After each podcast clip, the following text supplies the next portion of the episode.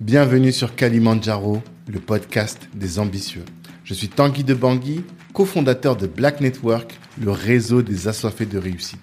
Le but de ce podcast est de vous inspirer en vous montrant des personnes ordinaires qui se donnent les moyens de réaliser des choses extraordinaires. Tous les vendredis, on dissèque le parcours d'un ou d'une invitée pour découvrir les stratégies qu'il ou elle utilise pour atteindre ses objectifs. Prenez place, c'est parti. Avant de démarrer l'épisode, je vous invite à découvrir notre nouveau partenaire qui est le cabinet BHB. C'est un cabinet de gestion de patrimoine qui est spécialisé dans l'optimisation fiscale. Le cabinet BHB vous accompagne dans vos opérations immobilières, dans le neuf ou en défiscalisation. Il vous propose également l'investissement en SCPI. Benoît Brival, pour le connaître, qui est le dirigeant du cabinet, est membre du réseau Black Network et je peux vous dire qu'il a vraiment la volonté de contribuer à l'assise patrimoniale de la communauté. Alors je vous invite à aller découvrir son site internet avec le code CALIDIS. Vous pouvez bénéficier de 10% offerts sur vos... On reprend. Joséphine, bonjour. Bonjour, bonjour, Tanguy. Ça va? Ça va et toi? Très bien. Donc, je suis content de te recevoir sur Kalimandjaro, le podcast des ambitieux, parce que hum, dans la manière dont tu diriges ta boîte et où tu diriges ces deux euh, ces deux activités que tu as maintenant, mais bien, je pense que tu mets les choses, tu fais en sorte que les choses soient soient grandes, tu vois. Ça, c'est la première chose. Et aussi, parce que, comme je te, je te l'ai dit avant, eh bien, on en parle depuis maintenant Business Africa, la première édition, et tu voulais pas venir nous voir, et maintenant tu as accepté. tu vois, je te lâche pas avec ça. Ah, ça, en tout cas. Je te lâche pas avec ça, donc je suis content que tu sois là. Merci beaucoup de me recevoir. Avec grand plaisir. La première question que je pose à tous mes invités, c'est celle de l'ambition. Quelle est ton ambition? Quel est ton ton Kalimandjaro, cette montagne là que tu veux gravir et que tu veux atteindre, ce sommet que tu veux atteindre. Bah écoute, euh, je dirais que ce sommet, il n'est pas forcément euh, personnel. Euh, D'abord, ce qui ce qui m'anime moi aujourd'hui dans tout ce que je fais et, et même tous les matins, c'est de pouvoir donner l'ambition à notre communauté de se dire que tout est possible Mhm. et euh, de se dire que euh, les portes ne sont pas forcément fermées. Mhm. Euh, parce que comme je te le disais tout à l'heure, bah écoute, quand je m'entretiens avec des personnes, souvent, ce que je remarque, c'est que ils se, ils se limitent eux-mêmes Mhm. avant qu'on leur ait dit non. Alors que la plupart du temps, bah, finalement, bah, quand on se fixe ses objectifs et qu'on essaye au moins d'ouvrir cette fameuse porte, euh, bah, du coup, finalement, la plupart du temps, elle n'est pas fermée. On a Mhm. des bonnes surprises derrière. Mhm. Et puis, si elle est fermée, bah, on essaie de passer par la fenêtre. Mhm. Et puis, euh, si on n'y arrive pas, ben, on demande euh, de l'aide à ses voisins, hein, Mhm. donc à nous euh, qui sommes là, qui, qui sommes capables aussi de pousser d'autres personnes. Mhm. Et puis, si finalement bah, on échoue, bah, ça nous donne plus de force et plus d'expérience pour continuer. Mhm. Donc moi, mon ambition, vraiment, c'est c'est ça, c'est de se dire que chaque fois que quelqu'un a un projet, c'est de se dire, bah, on essaye, parce que rien n'est impossible. Mhm. Et en tout cas, les portes ne nous sont pas fermées parce que on est de telle ou telle origine, euh, de telle classe sociale, etc. Toi, tu penses qu'il n'y a pas de plafond de verre en France? Non, on va pas se cacher que, Ah. enfin, il y a des plafonds de verre euh, au niveau salarial, au niveau de la progression, etc. euh, parce que voilà, on a, on a, on a une histoire. euh, on est en France, donc Mhm. euh, malheureusement c'est comme ça. Mais euh, c'est à nous aussi, par euh, par notre professionnalisme et par euh, par le fait en fait de toujours euh, euh, approfondir nos compétences Mhm. Euh, aussi bien intellectuelle, professionnelle que sociale, parce qu'il y a de l'intelligence en fait à tous ces niveaux-là, Mhm. euh, de pouvoir justement euh, aller là où on nous attend pas forcément. Mhm. Voilà. Donc oui, il y a ce plafond de verre, mais moi je pense que par différents moyens, on peut aussi euh, le, le péter, si je peux m'exprimer ainsi sur ton émission. Ouais. Mais en tout cas, on peut, peux, tu peux. On peut Mhm. défoncer, euh, on peut défoncer les portes quoi. Hmm, Voilà. D'accord. Et euh, qu'est-ce qui fait que toi, alors que tu as un beau projet, euh, Daniel le dit souvent, et il te le dit souvent, euh, tu ne communiques pas? C'est ça la question. Ou en tout cas, tu communiques peu. On t'a vu dans Roots, c'est là où j'étais un peu vexé. J'ouvre Roots Magazine, je te vois shooting, tout ça. J'ai dit, ah, elle est là-bas, mais elle vient pas chez nous. Qu'est-ce qui se passe? Ouais, non, Qu'est-ce que je lui ai fait? Michael donne que je salue ici est très fort, est très très fort. Donc, moi, je suis faible, c'est ça que tu veux Arrête, dire. non, c'est pas, ça. Non, pas du tout, pas du tout, pas du tout, pas du tout. Non, au contraire, bah écoute, c'était c'était un des premiers articles où j'ai je me suis mise en avant. Euh, là, c'est la première fois que je fais un podcast, donc Mhm. voilà, donc vous êtes tous très forts. euh, donc euh, bah écoute, tu as mentionné euh, tonton hein, que donc qui est Daniel Yerso que tout le monde connaît bien aujourd'hui et qui est qui est aussi un, un de mes modèles. Et euh, en fait. Euh, Qu'est-ce qui fait que tu ne communiques pas? C'est difficile parce que parce que on a plusieurs choses, c'est-à-dire qu'on a d'abord notre éducation, Mhm, on a euh, le fait euh, bah, d'avoir vécu peut-être des mauvaises expériences. mhm, Euh, moi, comme tu le sais, bah, j'ai j'ai habité, j'ai travaillé pendant très très longtemps aux Antilles françaises, donc en Guadeloupe, et je sillonnais la Caraïbe. Et là-bas, c'est plutôt vivant heureux, vivant caché. D'accord. Donc, si tu veux réussir dans le business, c'est vrai que là-bas, c'est plutôt, enfin, faut, faut plutôt être discret. Mhm, Quand je suis arrivée à Paris, justement, et que donc j'ai intégré Station F pour un, un de mes projets, donc du coup Daniel Herso était mon directeur de programme, il me dit mais en fait euh, tu as des super projets, tu as de super compétences, mais si personne ne le sait, en fait comment penses-tu pouvoir euh, euh, intéresser un, enfin un investisseur, euh, voilà un fonds d'investissement, etc. Donc euh, du coup là tu commences, à- ça commence à être un peu compliqué dans ta tête. mhm. Et puis après, donc là, tu commences à communiquer un petit peu donc Mhm. sur euh, ce que tu fais dans le domaine du travail, mais également euh, un petit peu dans tes loisirs. Et là, il t'arrive quelque chose, un petit pépin, et là, ta maman te dit, tu vois, je t'avais dit, il fallait pas communiquer, tu t'es mis en avant et tout. Donc là, il y a cette dimension aussi magico-religieuse qui rentre en fait dans nos communautés, qui fait aussi que tu te dis, ok, quand tu as du succès, si tu le communiques, bah peut-être d'une part c'est peut-être mal vu par les gens. Mhm. derrière ça va t'attirer des problèmes etc Mhm. donc tu restes un peu plus en retrait. Donc tu es toujours en fait euh, entre ces deux envies. Mhm. d'une part de communiquer euh, pour bah pas forcément montrer parce que c'est pas ça qui nous intéresse. Nous ce qui nous intéresse c'est de dire à des gens bah écoutez voilà moi je l'ai fait. Bah toi aussi tu peux le faire en fait. Si moi je l'ai fait tu peux le faire. Et puis, bah, ce truc où tu te dis, si je communique ça, là, maman, elle va encore avoir raison. Et puis, tu vois, donc, euh, donc voilà, donc c'est compliqué. Et puis, voilà, moi, c'est pour ça que j'ai jamais, euh, j'ai jamais vraiment euh, fait le taf, comme on va, comme on va dire. Mhm. Mais en tout cas, sur 2023, je promets de communiquer beaucoup Mais t'as plus. plus peur de l'œil, t'as- t'es protégé, ça y est. Non, je suis T'es allé au protégée. village te laver pour te protéger contre les attaques. Bah, écoute, je dirais pas que bon, je suis pas allée qu'au village. J'ai beaucoup voyagé sur cette année 2022, Hmm. Énormément, tu le sais. ouais. Euh, je suis sur et- Instagram.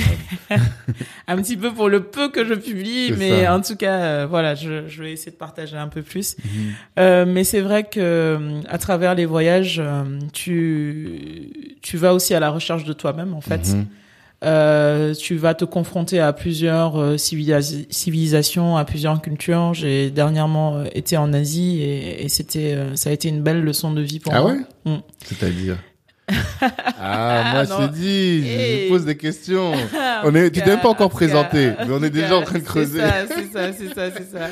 Mais bon, je vais terminer d'abord sur ça, puis après on verra si tu vas me taquiner non, encore mais je vais euh, pas, pas sur les voyages tout à je vais l'heure. chercher un stylo pour noter, de lui parler. de- Non, mais euh, en tout cas, euh, donc comme je te disais, à travers les voyages, tu vas à la, à la découverte aussi de, de toi-même. Mhm. Et en tout cas, un des enseignements de cette année, pour moi, vraiment, même si euh, je le dis à, à beaucoup de personnes que je peux suivre, accompagner, aider, etc. Je pense que le plus important quand tu es, euh, tu, tu mènes des projets euh, de vie, c'est, de trouver en fait une certaine stabilité émotionnelle Mhm. qui te permet de pouvoir, quoi qu'il arrive, en fait, euh, maintenir en fait ce, ce, ce, ce, ce focus et, euh, et être en fait toujours toujours aligné sur ce que tu veux faire et ne pas en fait euh, perdre de vue ton objectif, perdre de vue ton, ta motivation. Parce que quand tu n'as pas cette stabilité euh, émotionnelle, quand tu n'as pas cette stabilité euh, en fait intellectuelle, bah finalement dès que tu reçois un coup, bah tu es perturbé Mhm. et ça te fait perdre du temps Totalement. en fait. Mm. Et aujourd'hui, euh, moi j'ai réussi à, à, à atteindre ça, je pense cette année vraiment. Mhm. Et pourtant, ça fait de nombreuses années que je suis à mon compte. Mais c'est, je pense, la clé pour euh, pour pour arriver euh, enfin pour moi en tout cas une des clés du succès Hmm. voilà D'accord. Mais alors, on va en parler de tout ça, de euh, ta trajectoire professionnelle déjà, parce que tu m'as expliqué que tu été à ton compte, après tu es revenu dans le salariat, qu'aujourd'hui tu es entre les deux, avant de passer à, à nouveau à full time. Donc on va essayer de comprendre pourquoi, comment est-ce que tu es arrivé à tout ça. Euh, aussi, comme tu l'as dit, toi tu es une amoureuse des voyages. Le peu de choses qu'on voit sur les réseaux sociaux, c'est que tu voyages de temps en temps en tout cas. Et euh, bah, qu'est-ce que ça t'enseigne? Là, tu viens de dire quelque chose. Parce que, comme je te le disais, et pour les gens qui découvrent ce podcast, nous, ce qui nous intéresse, c'est de rentrer dans la tête de l'entrepreneur, de d'apprendre. C'est une véritable masterclass euh, qu'on fait là. Et tout le monde a un domaine d'expertise. Euh, quand je parle avec euh, Laïsa Marie, qu'on salue, qu'on embrasse ici, elle me dit toujours, non, mais ma coach Joséphine, tu vois ce que je veux dire? Donc, bon, si ouais. tu coaches les gens, ça veut dire qu'il y a des choses, que tu as des choses à partager ici à, à nos auditeurs. Et même avec toi, on avait parlé la dernière fois qu'on s'est vu au, au Mansa. On salue l'équipe euh, du Mansa. Tu me disais aussi que sur tel, tel, tel sujet, tu avais des choses à apporter sur euh, le, hum, la création d'entreprise, euh, la définition des objectifs. Mm. Et tu sais que nous, notre podcast, c'est le podcast des ambitieux. Pourquoi Mm. Parce que je me rends compte qu'il y a trop de gens qui font des petits projets Ouais. alors qu'ils ont la possibilité Tout de faire des grands projets, tu Mm, vois. tout à fait Et donc tout ça, euh, je pense que tu as des choses à apporter sur ces sujets-là, à mon avis. Et en tout cas, Avec plaisir. Merci. et donc je voudrais discuter avec toi. Et avant tout ça, quand même, il faut que tu te présentes Hey. pour les gens qui ne te connaissent pas, qui n'ont pas cet honneur de te connaître. Bah écoute, euh, très simple. Hein. Donc euh, Joséphine Garrick, euh, bah, je suis sénégalaise. ouais, tu n'es pas antillaise. J'ai découvert quelque chose aujourd'hui. Pour moi, tu étais antillaise, ou au moins moitié antillaise, moitié Non, sénégalaise. Pas du tout. Mais là, je découvre t'as pas de sang antillais. Euh, non, pas du tout, pas du tout. Hmm. Écoute, euh, non, non, je, je suis, euh, je suis issue d'un, d'un beau métissage. Donc, euh, ma mère est franco-sénégalaise, mon Mhm. père est sénégalais, sierra-léonais. Hmm. Euh, du coup, mon nom de famille vient de là. Euh, donc voilà. euh, donc Garrick, c'est plutôt écossais. Donc Mhm. bah, bien sûr, ce sont, c'est, notre passé, euh, c'est notre passé, euh, voilà, Esclavagiste, esclavagiste, hein, il faut le dire finalement. Et donc euh, voilà. Mais tout ça fait fait un riche mélange Mhm. euh, dont je suis fière et Mhm. puis euh, et puis que j'assume tout à fait. Et t'es né au Sénégal. Je suis née au Sénégal, grandi j'ai au grandi Sénégal. au Sénégal Jusqu'à quel âge? Jusqu'à 17 ans. En plus, quand même. Ben attends.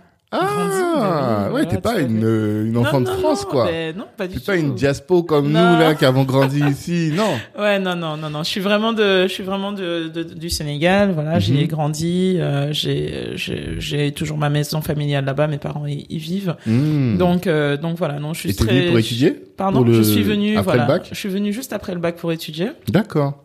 Euh, donc j'ai eu un parcours très atypique. Hein. J'ai commencé par des études de médecine euh, à Montpellier. Ah ouais? Voilà, oui, oui, tout Et à tu fait. parles Wolof et tout? Je parle wolof, je, je cuisine, pour moi, c'est euh, le chef, tout en fait, euh, voilà, euh, voilà, voilà. Non, Ok. mais, non, non, je suis, je suis vraiment, je suis vraiment sénégalaise. D'accord. Et puis j'ai, euh, j'ai par contre eu la chance euh, après mes études d'aller travailler pendant une dizaine d'années en Guadeloupe. Mhm. Ah, attends, parce voilà. que là, là t'es en train de, t'as oublié la première étape. Donc, t'es Euh, venu ici après le bac. Ok. Euh, t'as commencé par la médecine.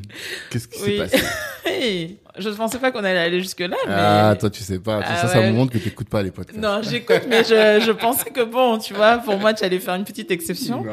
Non, écoute, euh, oui, donc à 17 ans, je décroche mon bac euh, scientifique, donc euh, j'avais euh, j'avais de grandes ambitions. euh, je voulais euh, être euh, chef de mission humanitaire Mmh. euh, pour euh, voilà quand par exemple on a des grandes crises humanitaires, vous voyez des gens en scaphandre, on en a vu beaucoup ces derniers temps avec Ouais. le Covid. Ouais, ouais, ouais. Voilà, qui, qui vont sur sur des terrains plutôt, on aurait dit des terrains de guerre, etc. Mhm. Donc moi, c'était vraiment ce que je voulais faire. Euh, et bon, j'ai découvert un monde un petit peu difficile, euh, mais plutôt pas forcément les études, mais plutôt euh, tout l'environnement qui ne me convenait pas vraiment. Mmh. Et j'ai un de mes profs de physiologie euh, qui m'avait dit, mais écoutez, euh, quel est votre projet professionnel? Donc je lui ai expliqué. Donc il me dit, ah vraiment, euh, bon déjà vous êtes une femme, euh, vous êtes noire, Il, me- il a été très sincère. Hein il me dit oui, oui, euh, je te, je te confirme. Ah, Et euh, donc il me dit euh, avant que vous arriviez à ce que vous vouliez, euh, bah déjà il va falloir faire toutes vos années de médecine, plus au Mhm. moins cinq ans de spécialisation en virologie, etc., Mhm. maladies infectieuses. Ensuite, bah, comme vous voulez gérer des missions humanitaires, bah, il va falloir avoir un, un bon volet gestion. Hmm. Et puis, en plus de, en plus de ça, il va falloir être un médecin reconnu, etc., avant d'être envoyé en mission et surtout Mhm. à gérer la mission. Parce que moi, ce qui m'intéressait, c'était de d'être, Ouais. euh, tu vois. Tu voulais pas être un sous-fifre là-bas, un soldat, tu voulais euh, dit- être la boss, ça, boss hein. lady. J'ai pas dit On a tout ça, compris. mais tu comprends. C'est ce qu'on a hein. compris. Parce que les gens n'ont pas vu l'attitude, tu vois. Moi, j'ai vu. Tu es grave. Bon, donc. C'est pour te mettre à Tu vois pourquoi je voulais pas venir, hein Ok. Donc, euh, donc du coup, il me dit ça et puis je dis ok, très bien. Et donc là, je réfléchis. Bon, entre temps, j'avais eu un, un événement personnel qui m'avait un petit peu euh, secoué. Et puis, Mhm. bah, souvent, c'est dans, dans ce genre d'événement aussi que tu prends de grandes décisions. Hmm. Et donc, je me suis dit, euh, ok, moi, finalement, je voulais pas forcément être médecin. Moi, c'était ce qui m'intéressait, c'était vraiment de gérer ce genre de mission. Hmm. Et donc, euh, du coup, il m'avait dit, il y a plein de formations qui existent, euh, donc euh, faut faut chercher. Donc, j'ai Mhm. commencé à chercher et tout. Et puis bon, j'ai passé plusieurs concours et j'ai trouvé une école en fait supérieure de commerce qui avait cette euh, spécialité, cette possibilité en fait de faire une spécialisation en gestion de crise, en gestion de crise humanitaire. Et du coup, je suis allée du coup à Lyon. J'étais à Montpellier. Je suis allée à Lyon faire faire cette école. Mhm. Et donc j'ai fait mon premier stage euh, pendant euh, donc euh, c'était mon premier stage euh, donc dans une dans une ONG. Mhm. Euh, je ne citerai pas le nom euh, volontairement et Ça du coup passé. j'ai découvert en fait plutôt un monde euh, totalement différent de celui que j'attendais. Hmm. C'est-à-dire que déjà, bah, donc j'étais à la direction de cette ONG et euh, déjà tout, toute la direction, c'était que des énarques, Hmm. c'était que des euh, subdeco, c'était que des ingés, etc. Mhm. Donc déjà très loin euh, du euh, des babacools euh, qu'on imagine. Mhm. Et puis euh, bah, tout était très chiffré, tout était très orienté chiffres en fait Mhm. sur bah voilà combien on avait de fonds, euh, Hmm. comment on les utilisait, etc. Mhm. Et euh, du coup, j'ai eu la chance ou la malchance de tomber pendant le tsunami qu'il y a eu euh, en Indonésie. Ah. Donc euh, un 26 décembre, il me semble, euh, voilà. Et Mhm. donc au retour de Noël et tout, euh, donc euh, réunion de En Thaïlande ou en en Thaïlande, non? C'était en Thaïlande. ouais. Ouais. En Thaïlande ou en Indonésie, en tout cas le tsunami, le fameux Ouais, grand tsunami. là. Hmm. Et euh, et là, euh, j'arrive en fait dans un monde en fait vraiment de requins quoi. C'est-à-dire Ah. que c'était la course en fait à la recherche des, de dons, de fonds, etc. Et vraiment, au bout de deux jours, je pense qu'on avait déjà euh, largement de quoi faire. Mhm. Et en fait, on poussait encore euh, la demande de dons Hmm. euh, parce que certaines ONG étaient devant nous en termes de chiffres. Ah. Ok. Et au niveau des, du nombre de morts, on nous demandait de communiquer plus. Et de toute façon, on nous disait non, mais de toute façon, tu mets plus parce que de toute façon, à la fin de la journée, on est sûr qu'il y en aura plus. Ah, Donc ouais. euh, voilà. Hmm. Et là, j'ai découvert vraiment un monde euh, atroce. Mhm. Et je me suis dit, en fait, euh, non, je, Mhm. c'est pas ça que je veux faire. En fait, c'est pas comme ça que je vois les choses. Hmm.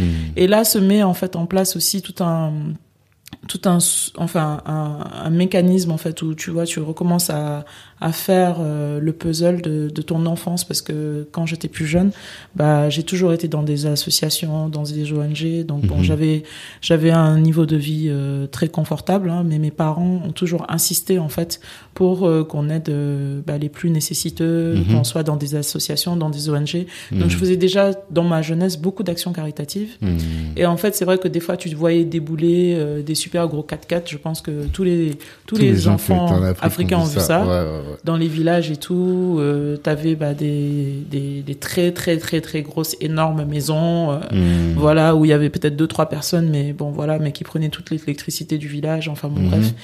Et là, tu recommences à faire le schéma et tu te dis ah ok en fait C'est ça que je vais c'est faire. ça que je vais faire en fait Hmm. finalement, tu vois. Et là, tu mets des mots sur ce que tu comprenais pas forcément quand tu étais enfant. Et là, je me suis dit, c'est de là que c'est que vraiment, on va dire que mon tournant et là où je suis actuellement, ça a Hmm. vraiment commencé. D'accord. C'est-à-dire, je me suis dit, ok, je préfère vraiment, si je dois être un requin, je préfère être un vrai requin, mais pas être un requin déguisé en dauphin dans Hmm. l'eau, tu vois. Tu, tu vois, je, je voulais pas être comme ça. Je voulais être soit, ok, on me voit comme une vraie businesswoman, ok, fine, j'assumerai en fait. Mhm. Et j'assumerai d'être shark, pas de problème. Mais moi, de toute façon, je sais où je veux aller, en fait. Et là, je me suis dit, euh, en tout cas, quitte à être un requin, soit le vrai. Mhm. Apprends vraiment ce qu'il y a à faire. Mhm. Et ensuite, essaie de voir comment, avec ça, tu peux impacter maintenant ton, ton environnement. Mmh, t'as- Il y a un truc là. Là, je sens qu'il y a un truc avec le titre de l'épisode, là, le, le requin. Il y a un vrai, une vraie image là. Je, je suis en train de la, de la cogiter, mais je vois très bien en fait le concept. C'est-à-dire que tu te dis, et c'est la discussion qu'on avait avec euh, Kelly des Secrets de Loli, Mm. quand elle disait que le, le l'associatif, adore d'ailleurs. Ouais, Ah, Loli, ah, Franchement, Kelly, ça c'est, ça c'est un modèle, hein. c'est notre Aïe, aïe, aïe. porte-étendard maintenant. Ah ouais, vraiment. Totalement. Et donc, elle disait que euh, l'associatif, c'est bien, mais qu'en réalité, tu as plus d'impact. Tu peux avoir beaucoup d'impact avec l'entrepreneuriat aussi. Et même peut-être en avoir plus. Et toi, c'est ce que tu t'es dit. Tu t'es dit, Ouais. je vais me servir de l'entrepreneuriat, mais tu vas le faire en mode requin. Donc, retiens, j'apprends qu'il faut pas que je fasse de business avec toi. c'est ça. C'est pas vas ce que j'ai dit, Tu vas hein. nous croquer tous. C'est ça que tu as C'est dit. pas ce que Dans l'intérêt hein. de la communauté, mais tu vas croquer C'est tout pas le ce monde. que j'ai dit, mais je m'expliquerai tout à l'heure, y a pas de problème. En tout cas, ce que tu dis, c'est que tu veux faire du business, vraiment du business euh, véritable, quoi, tu vois. Pas faire genre et tout ça, même si après, avec euh, les, les, les- tu peux être militante à travers ce business. Exactement. C'est ça. C'est Exactement. ce que je comprends. C'est ça, c'est ça. Parce que trop de choses, excuse-moi du terme, mais se cachent derrière, en fait, les associations et les ONG. Mmh. On le sait tous ici. Mhm. Quand des fois les gens même veulent faire un business, quelqu'un va te dire non mais pour avoir les subventions, bah, va, va créer l'association. Mmh. Je dirais pas que je suis contre ça, Mhm. mais guys, attention. Attention à ce qu'on fait en fait. Parce que derrière, euh, on a une image, et puis euh, at the end of the day, il faut être, faut bien dormir quoi. Totalement. Voilà. Il y a des gens qui sont à l'aise avec ça. Mais effectivement, on comprend en tout cas l'éthique qui peut conduire à faire attention à, et à bien se comporter.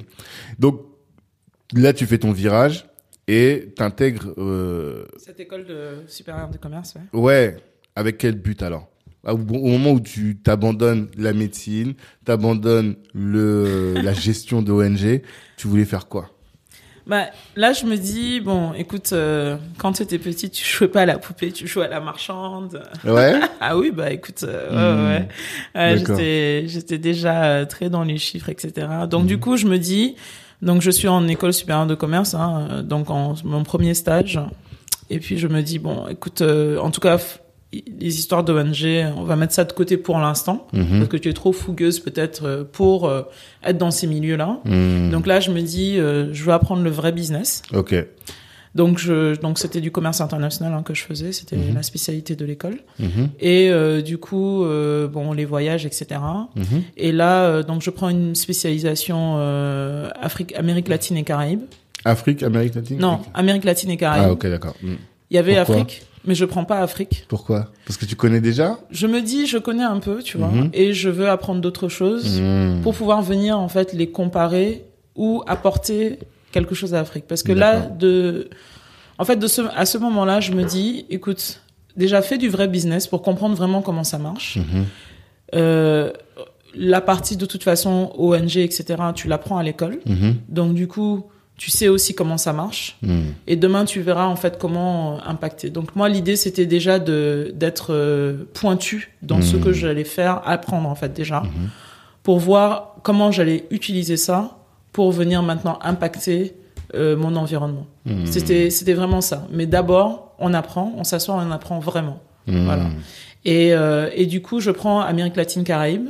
Euh, D'abord parce que je veux en apprendre plus euh, sur sur l'Amérique latine, son histoire, etc. À la Caraïbe aussi. Mhm. Et parce que en fait, j'ai toujours été passionnée par les cultures créoles post-esclavage, par en fait cette ce déracinement que Mhm. qu'ont vécu certaines populations et comment derrière ils se sont reconstruites et comment comment aussi au niveau économique ça marche. Mhm. Voilà, quels sont les codes? Mais comment, enfin, d'où ça devient? Est-ce que c'est plutôt par rapport à ton, tes origines sierra-léonaises que ça t'a conduit à te poser la question? Ou bien euh, pas du tout?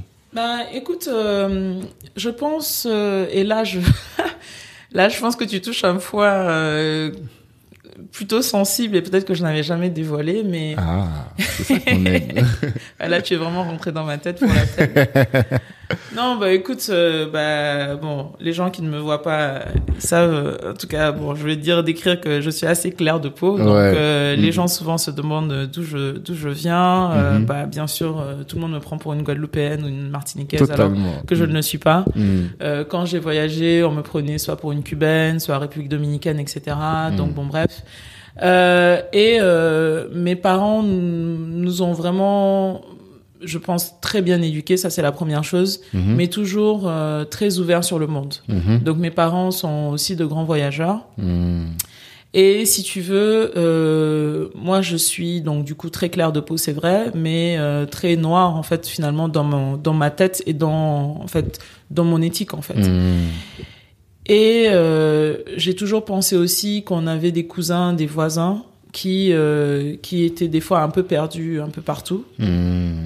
Et je pense aussi que des fois, on se comprend pas forcément tous, tu vois. C'est Mhm. très difficile parce que moi, par exemple, quand j'étais enfant, bah, quand j'allais à l'école, bah, mes premières années euh, d'école étaient très difficiles parce qu'en fait, on m'appelait Toubap parce que au, au Mhm. Sénégal, bah, du coup, quand tu es plutôt blanc, bah, on Ouais. t'appelle Toubap. Mm. Moi, on m'appelait Toubap et pourtant, bah, j'étais pas blanche non plus, Ouais. en fait. Et surtout qu'il y a beaucoup de femmes sénégalaises qui sont un peu Claires. claires de peau, tu vois? Mais en fait, euh, comme euh, ma mère ne parlait pas la langue nationale, Mm. Du coup, mon père à la, à la maison euh, nous demandait de parler français par respect pour ma mère. Et Mmh. ça, je trouve, je trouve ça très gentleman de sa Ah, part. Voilà. le papa Garrigue. Ah oui, on te ça. salue, on baisse le chapeau. Ça c'est le boss, ça c'est the boss of the boss. D'accord. Donc du coup, très gentleman, il nous demandait vraiment de parler français pour que ma mère comprenne. Mhm. Donc du coup, bah, quand j'étais petite, je parlais plutôt français parce qu'on parle plutôt la langue de sa mère en fait finalement. Totalement, ça c'est vrai. Voilà. Ouais. Et en fait, euh, donc du coup, quand je rentrais à la maison, des fois, je disais à ma nounou, bah ouais, on m'a dit ça à l'école et tout. Et puis elle me Mhm. dit, ah mais comment ça, on t'a dit ça? Et donc, du coup, je me suis dit, un été là, je me suis dit, non, moi, le Wolof là, ça va être ma langue. Mm. Et quand je suis retournée à l'école, l'année d'après, ah ouais, c'était la bagarre. Ah, et je savais me défendre. Il fallait Ouais, me ouais. défendre. Il fallait se défendre, tu vois. Et je pense que si tu veux, même quand euh, donc je faisais mes études, tu vois, par exemple, des fois, euh, je me rappelle, euh, t'avais des fois des messieurs qui venaient te voir, oui, euh, ils te parlaient, ils m'enchaînaient tout de suite en créole. Mm. Donc je savais parler créole parce que bon, j'ai j'ai quelques, enfin, dans ma famille, il y a des Guadeloupéens, Mhm. bref. Mais quand je leur disais, donc ils me disaient, ouais, alors t'es d'où, etc. Je disais, je suis de Dakar. Ils traçaient leur chemin, en fait. Ah ouais? Tout à fait. Ah Tu vois. Parce qu'en fait, on t'identifie comme étant créole, mais toi tu ne l'es pas. Et, Et, moi, je, euh, et je m'affirme tout à fait sénégalaise. ouais. Mm. Et pour certains, bah, quand tu dis, bah, tu es dit, tu es de tel pays, Mm. bah, écoute, les gens passent leur chemin, en Ok, fait. D'accord. Donc, du coup, je me suis toujours questionnée, en fait, me- en me disant, OK, la couleur de peau, finalement, d'une part, elle est très importante. Le type, en fait, c'est finalement Mm. très important. Quand j'ai Mhm. fait mes, quand je suis allée faire euh, quelques, quelques mois euh, au Mexique, euh, dans le cadre de mes études, je me rappelle, euh, il fallait, euh, donc faire une genre de carte d'identité. Et puis, tu avais un morphotype, en fait. Mhm. Le nez, tu avais un style de nez fin, concave, machin, etc. Donc tout ça, sont, en fait, ce sont des, de- ce sont des, des, des, des stigmates ou en tout cas des restes que nous avons de l'esclavage, de la période Mhm. esclavagiste. Mhm. Et en fait, c'est ce qui, c'est ce qui fait que on est un peu perdus tous. Mm. Et du coup, c'est vrai que moi, je suis euh, très intéressée en fait par ça, c'est-à-dire comment finalement les personnes se retrouvent en fait, parce qu'il faut quelque part s'identifier, se retrouver, tu vois? Mm. Quand tu es au Sénégal, que tu es une enfant, euh, bah euh, voilà, qu'on perçoit comme tout bas, mais pour toi, tu te sens totalement noir, tu Mhm. vois? Que bon, tes parents, ils, ils font tout pour t'éduquer comme il faut. Toi, tu es en fait, tu es solide en fait sur tes deux pieds pour Mhm. faire ce que tu as à faire, tu vois? Mm. Mais c'est pas le cas de tout le monde finalement. Et euh, on peut pas non plus leur en vouloir, Mm. tu vois? Tout le monde n'a pas eu la chance d'avoir l'éducation peut-être que j'ai eue, tu vois? Mhm. Et, euh, et donc tout ça en fait me passionne parce que tu as plein de, de, de mélanges, tu as plein de métissages justement, parce que moi je suis vraiment le fruit de- fruit d'un très gros métissage.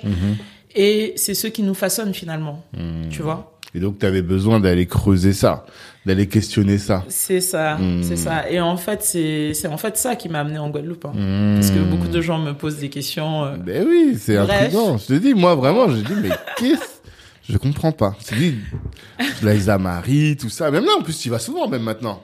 Et Ben même oui, ta ben- boîte, Target Point aujourd'hui, Oui, elle fait le lien entre les producteurs des Antilles tout à fait. et le reste du ça, monde. fait, ça fait partie des projets que nous avons dans l'agence, en effet. Tu vois Et j'ai toujours, euh, bien sûr, euh, Donc y a une- on a une filiale euh, aux Antilles, hein, En en, Guadeloupe, plus. bien sûr, bien, Donc t'es vraiment euh, bien entendu. la plus antillaise des Sénégalaises. Tout à fait, fier de l'être, exactement. Et fier de l'être. T'es très implanté. Ouais. Même le projet avec Chon Yang. Eh, en réalité, c'est là que je suis en train d'y réfléchir.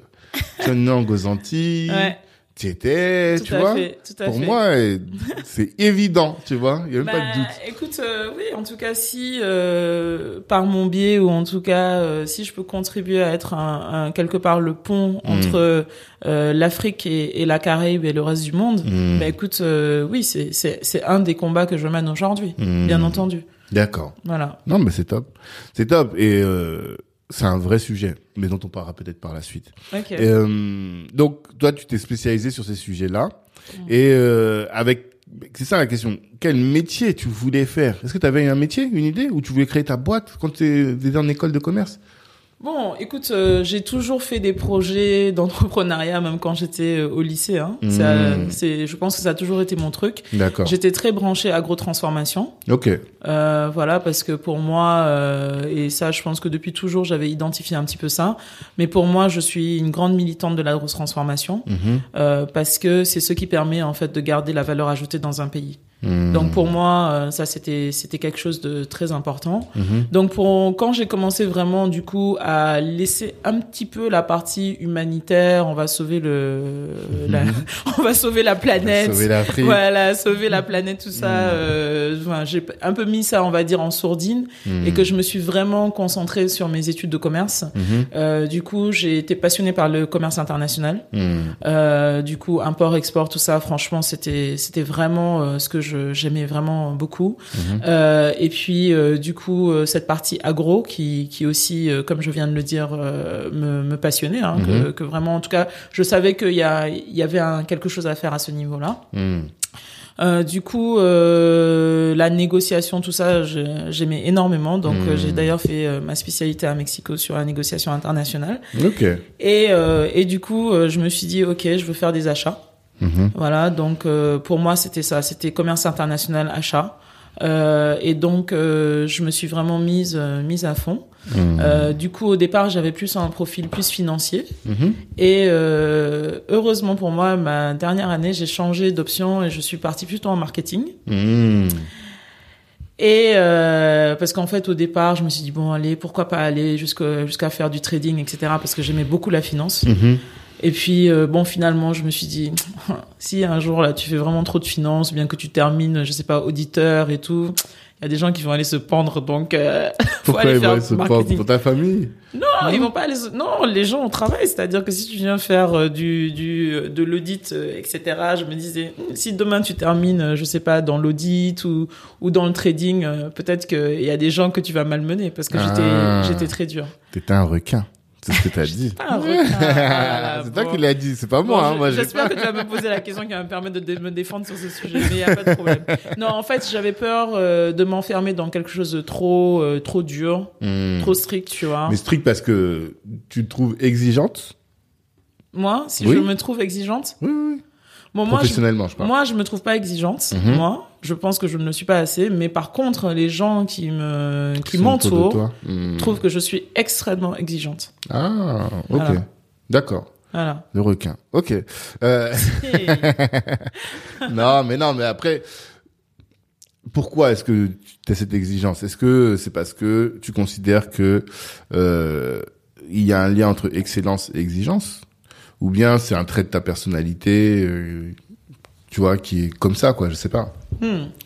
Très intéressant. Alors, le lien entre exigence et excellence, ça, je vais, te le, je vais le garder. Ça sera Ouais. ton copyright, mais je le garderai pour moi.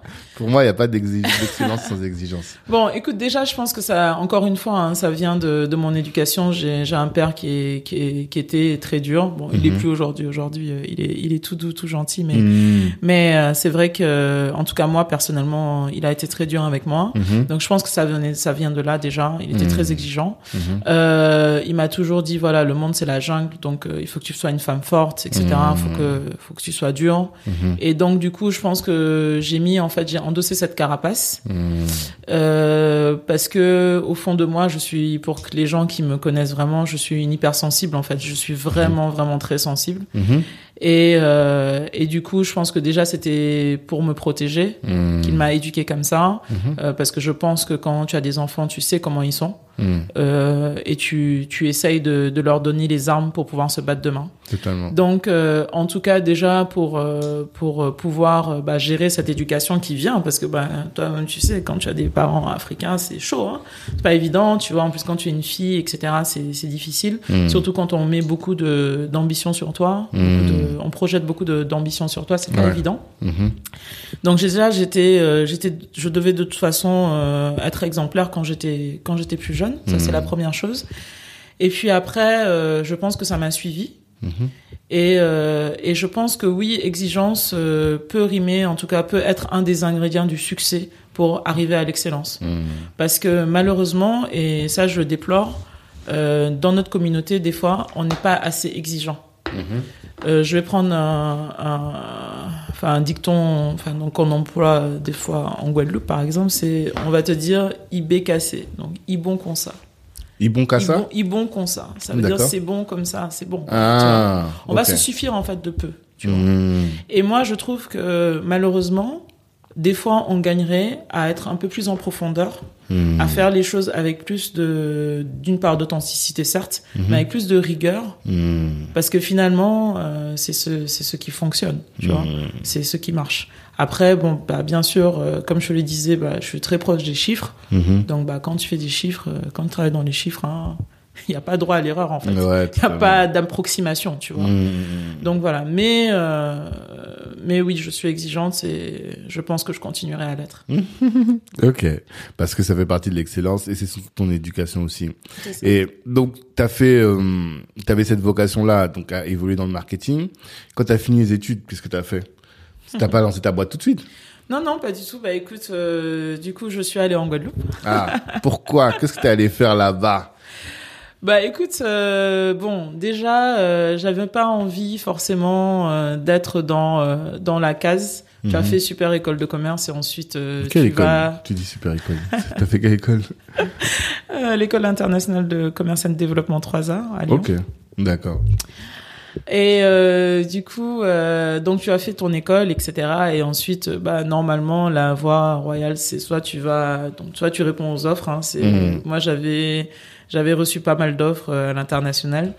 Euh, et puis finalement, bah, j'ai choisi la Guadeloupe Mhm. euh, parce que déjà j'avais envie de sortir de cette case. Mhm. J'ai toujours eu envie de sortir des, des cases en fait. Euh, de ben tu fais une grande école de commerce et ensuite directement tu vas dans un grand groupe etc. Donc déjà je voulais un peu casser ça. Mhm. Et puis, ben, chose très importante, hein, c'était, je voulais aller faire en fait une licence d'anthropologie. Euh, parce que comme je te l'ai dit tout à l'heure, je suis passionnée de culture euh, Mhm. créole post-esclavage Mhm. et je voulais en apprendre plus sur l'être humain Mhm. Et, euh, et sur nos communautés en fait qui ont vécu justement cet esclavage. Et je me C'est suis marrant. dit, la Guadeloupe, c'est un très bon exemple. Mhm. Communauté très compliquée, pays très compliqué. Compliqué par rapport à quoi très compliqué. Non, bah, par rapport à plein de choses. C'est, Mhm. c'est, c'est, c'est une île qui est très très riche Mhm. euh, par son histoire, Mhm. euh, par euh, par sa population. Ouais. Euh, De résistants. de exactement, tu vois. Donc les îles sont très différentes d'une à l'autre. Donc euh, voilà, la Guadeloupe euh, clairement. Tu sais qu'on on me tire dessus à chaque fois que je commence à parler de ça. hein. Guadeloupe versus Martinique. Hier, là, j'ai fait un podcast avec euh, Sandrine Ventura et elle, elle explique que son business, c'est de faire de proposer des, enfin, d'accompagner les collectivités mhm. pour mieux choisir leur contrat d'assurance. C'est ça, c'est son business. Ouais. Et donc c'est assez original, tu vois. Et, et comme elle, elle est, je crois qu'elle est martiniquaise. Je crois qu'elle est martiniquaise. Et mais elle va aux Antilles aussi. Bien sûr. Et quand elle arrive à Guadeloupe, euh, elle dit tout de suite que la différence entre les deux, c'est qu'en Guadeloupe, ils voient une femme noire qui bosse carré, ils se posent même pas la question, ils sont fiers et ils vont travailler Exactement. avec elle. Et elle a pas fait. senti ça en Martinique. Non. Et du coup, je commence à lui dire, après je lui dis non, si je commence à parler là, ils vont quand même taper dessus. Comme quand Ouais, j'ai dit que... Non, les îles sont très très différentes. L'approche Ouais. est très différente au niveau économique, au niveau business, c'est très différent. Mhm. Au niveau euh, sociétal, c'est très différent. Donc, Mhm. euh, donc voilà. Donc c'est un, C'était pour moi un bon cas d'école. Bon, Ouais. Malheureusement. Mais euh, t'as choisi la Guadeloupe à dessin aussi À dessin. Par rapport à ça, À tu dessin. savais déjà Par que c'était plus oui. conservé, oui, plus roots, oui, plus oui, j'étais allée plusieurs fois. ah et puis bon, euh, je pense été. que, je sais pas, mais je pense que spirituellement, j'ai un attachement avec la Guadeloupe. Mhm. Je saurais pas t'expliquer ça, mais Ok. euh, en tout cas, c'est pas le sujet du jour. Non, c'est pas le Mais- sujet du jour. En tout cas, je pense que On en parlera. voilà. D'accord, ok. Mm. Et euh, mais donc t'es allé là-bas pour faire quoi finalement? Pour que- Non, intégrer bon, quelle au départ, boîte au départ, quelle- donc au départ, moi, je suis, je suis allée là-bas pour, euh, pour- enfin, dans ma tête, c'était, c'était ça que je voulais faire. Mhm. Donc, j'ai bien sûr euh, trouvé euh, une entreprise. euh, c'était pour faire mon stage de fin d'études. Mhm. Parce que sinon, je pense que mon père n'aurait pas laissé partir comme ça. Ouais. Bon, même d'ailleurs, il n'était pas trop pour, hein. Pourquoi tu rentres pas dans les grands cabinets, les grandes boîtes? Qu'est-ce que tu vas aller chercher là-bas?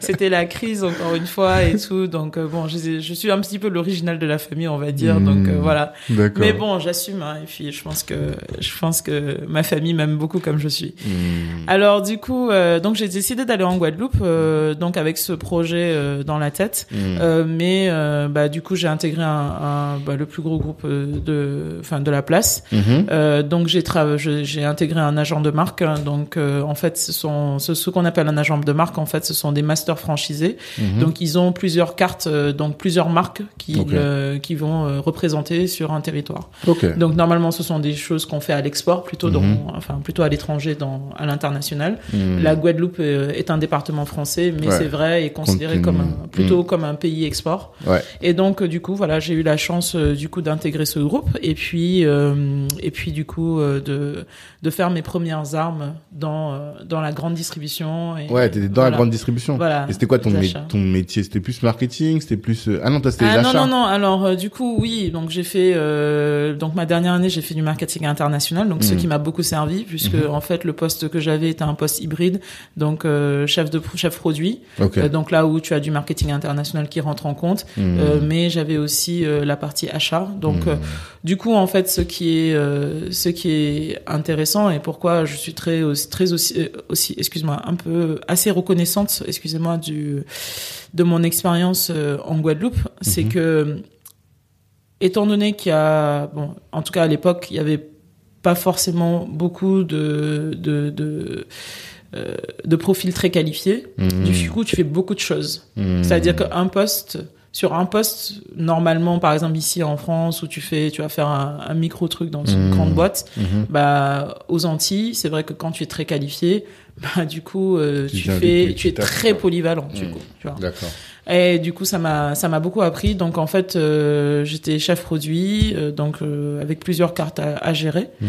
Et puis en fait, j'ai eu la chance de tomber euh, donc euh, dans une période où euh, il y avait un remplacement de congé maternité à faire. Mhm. Et du coup, euh, du coup, on m'a on m'a demandé de, de, prendre le poste. Mhm.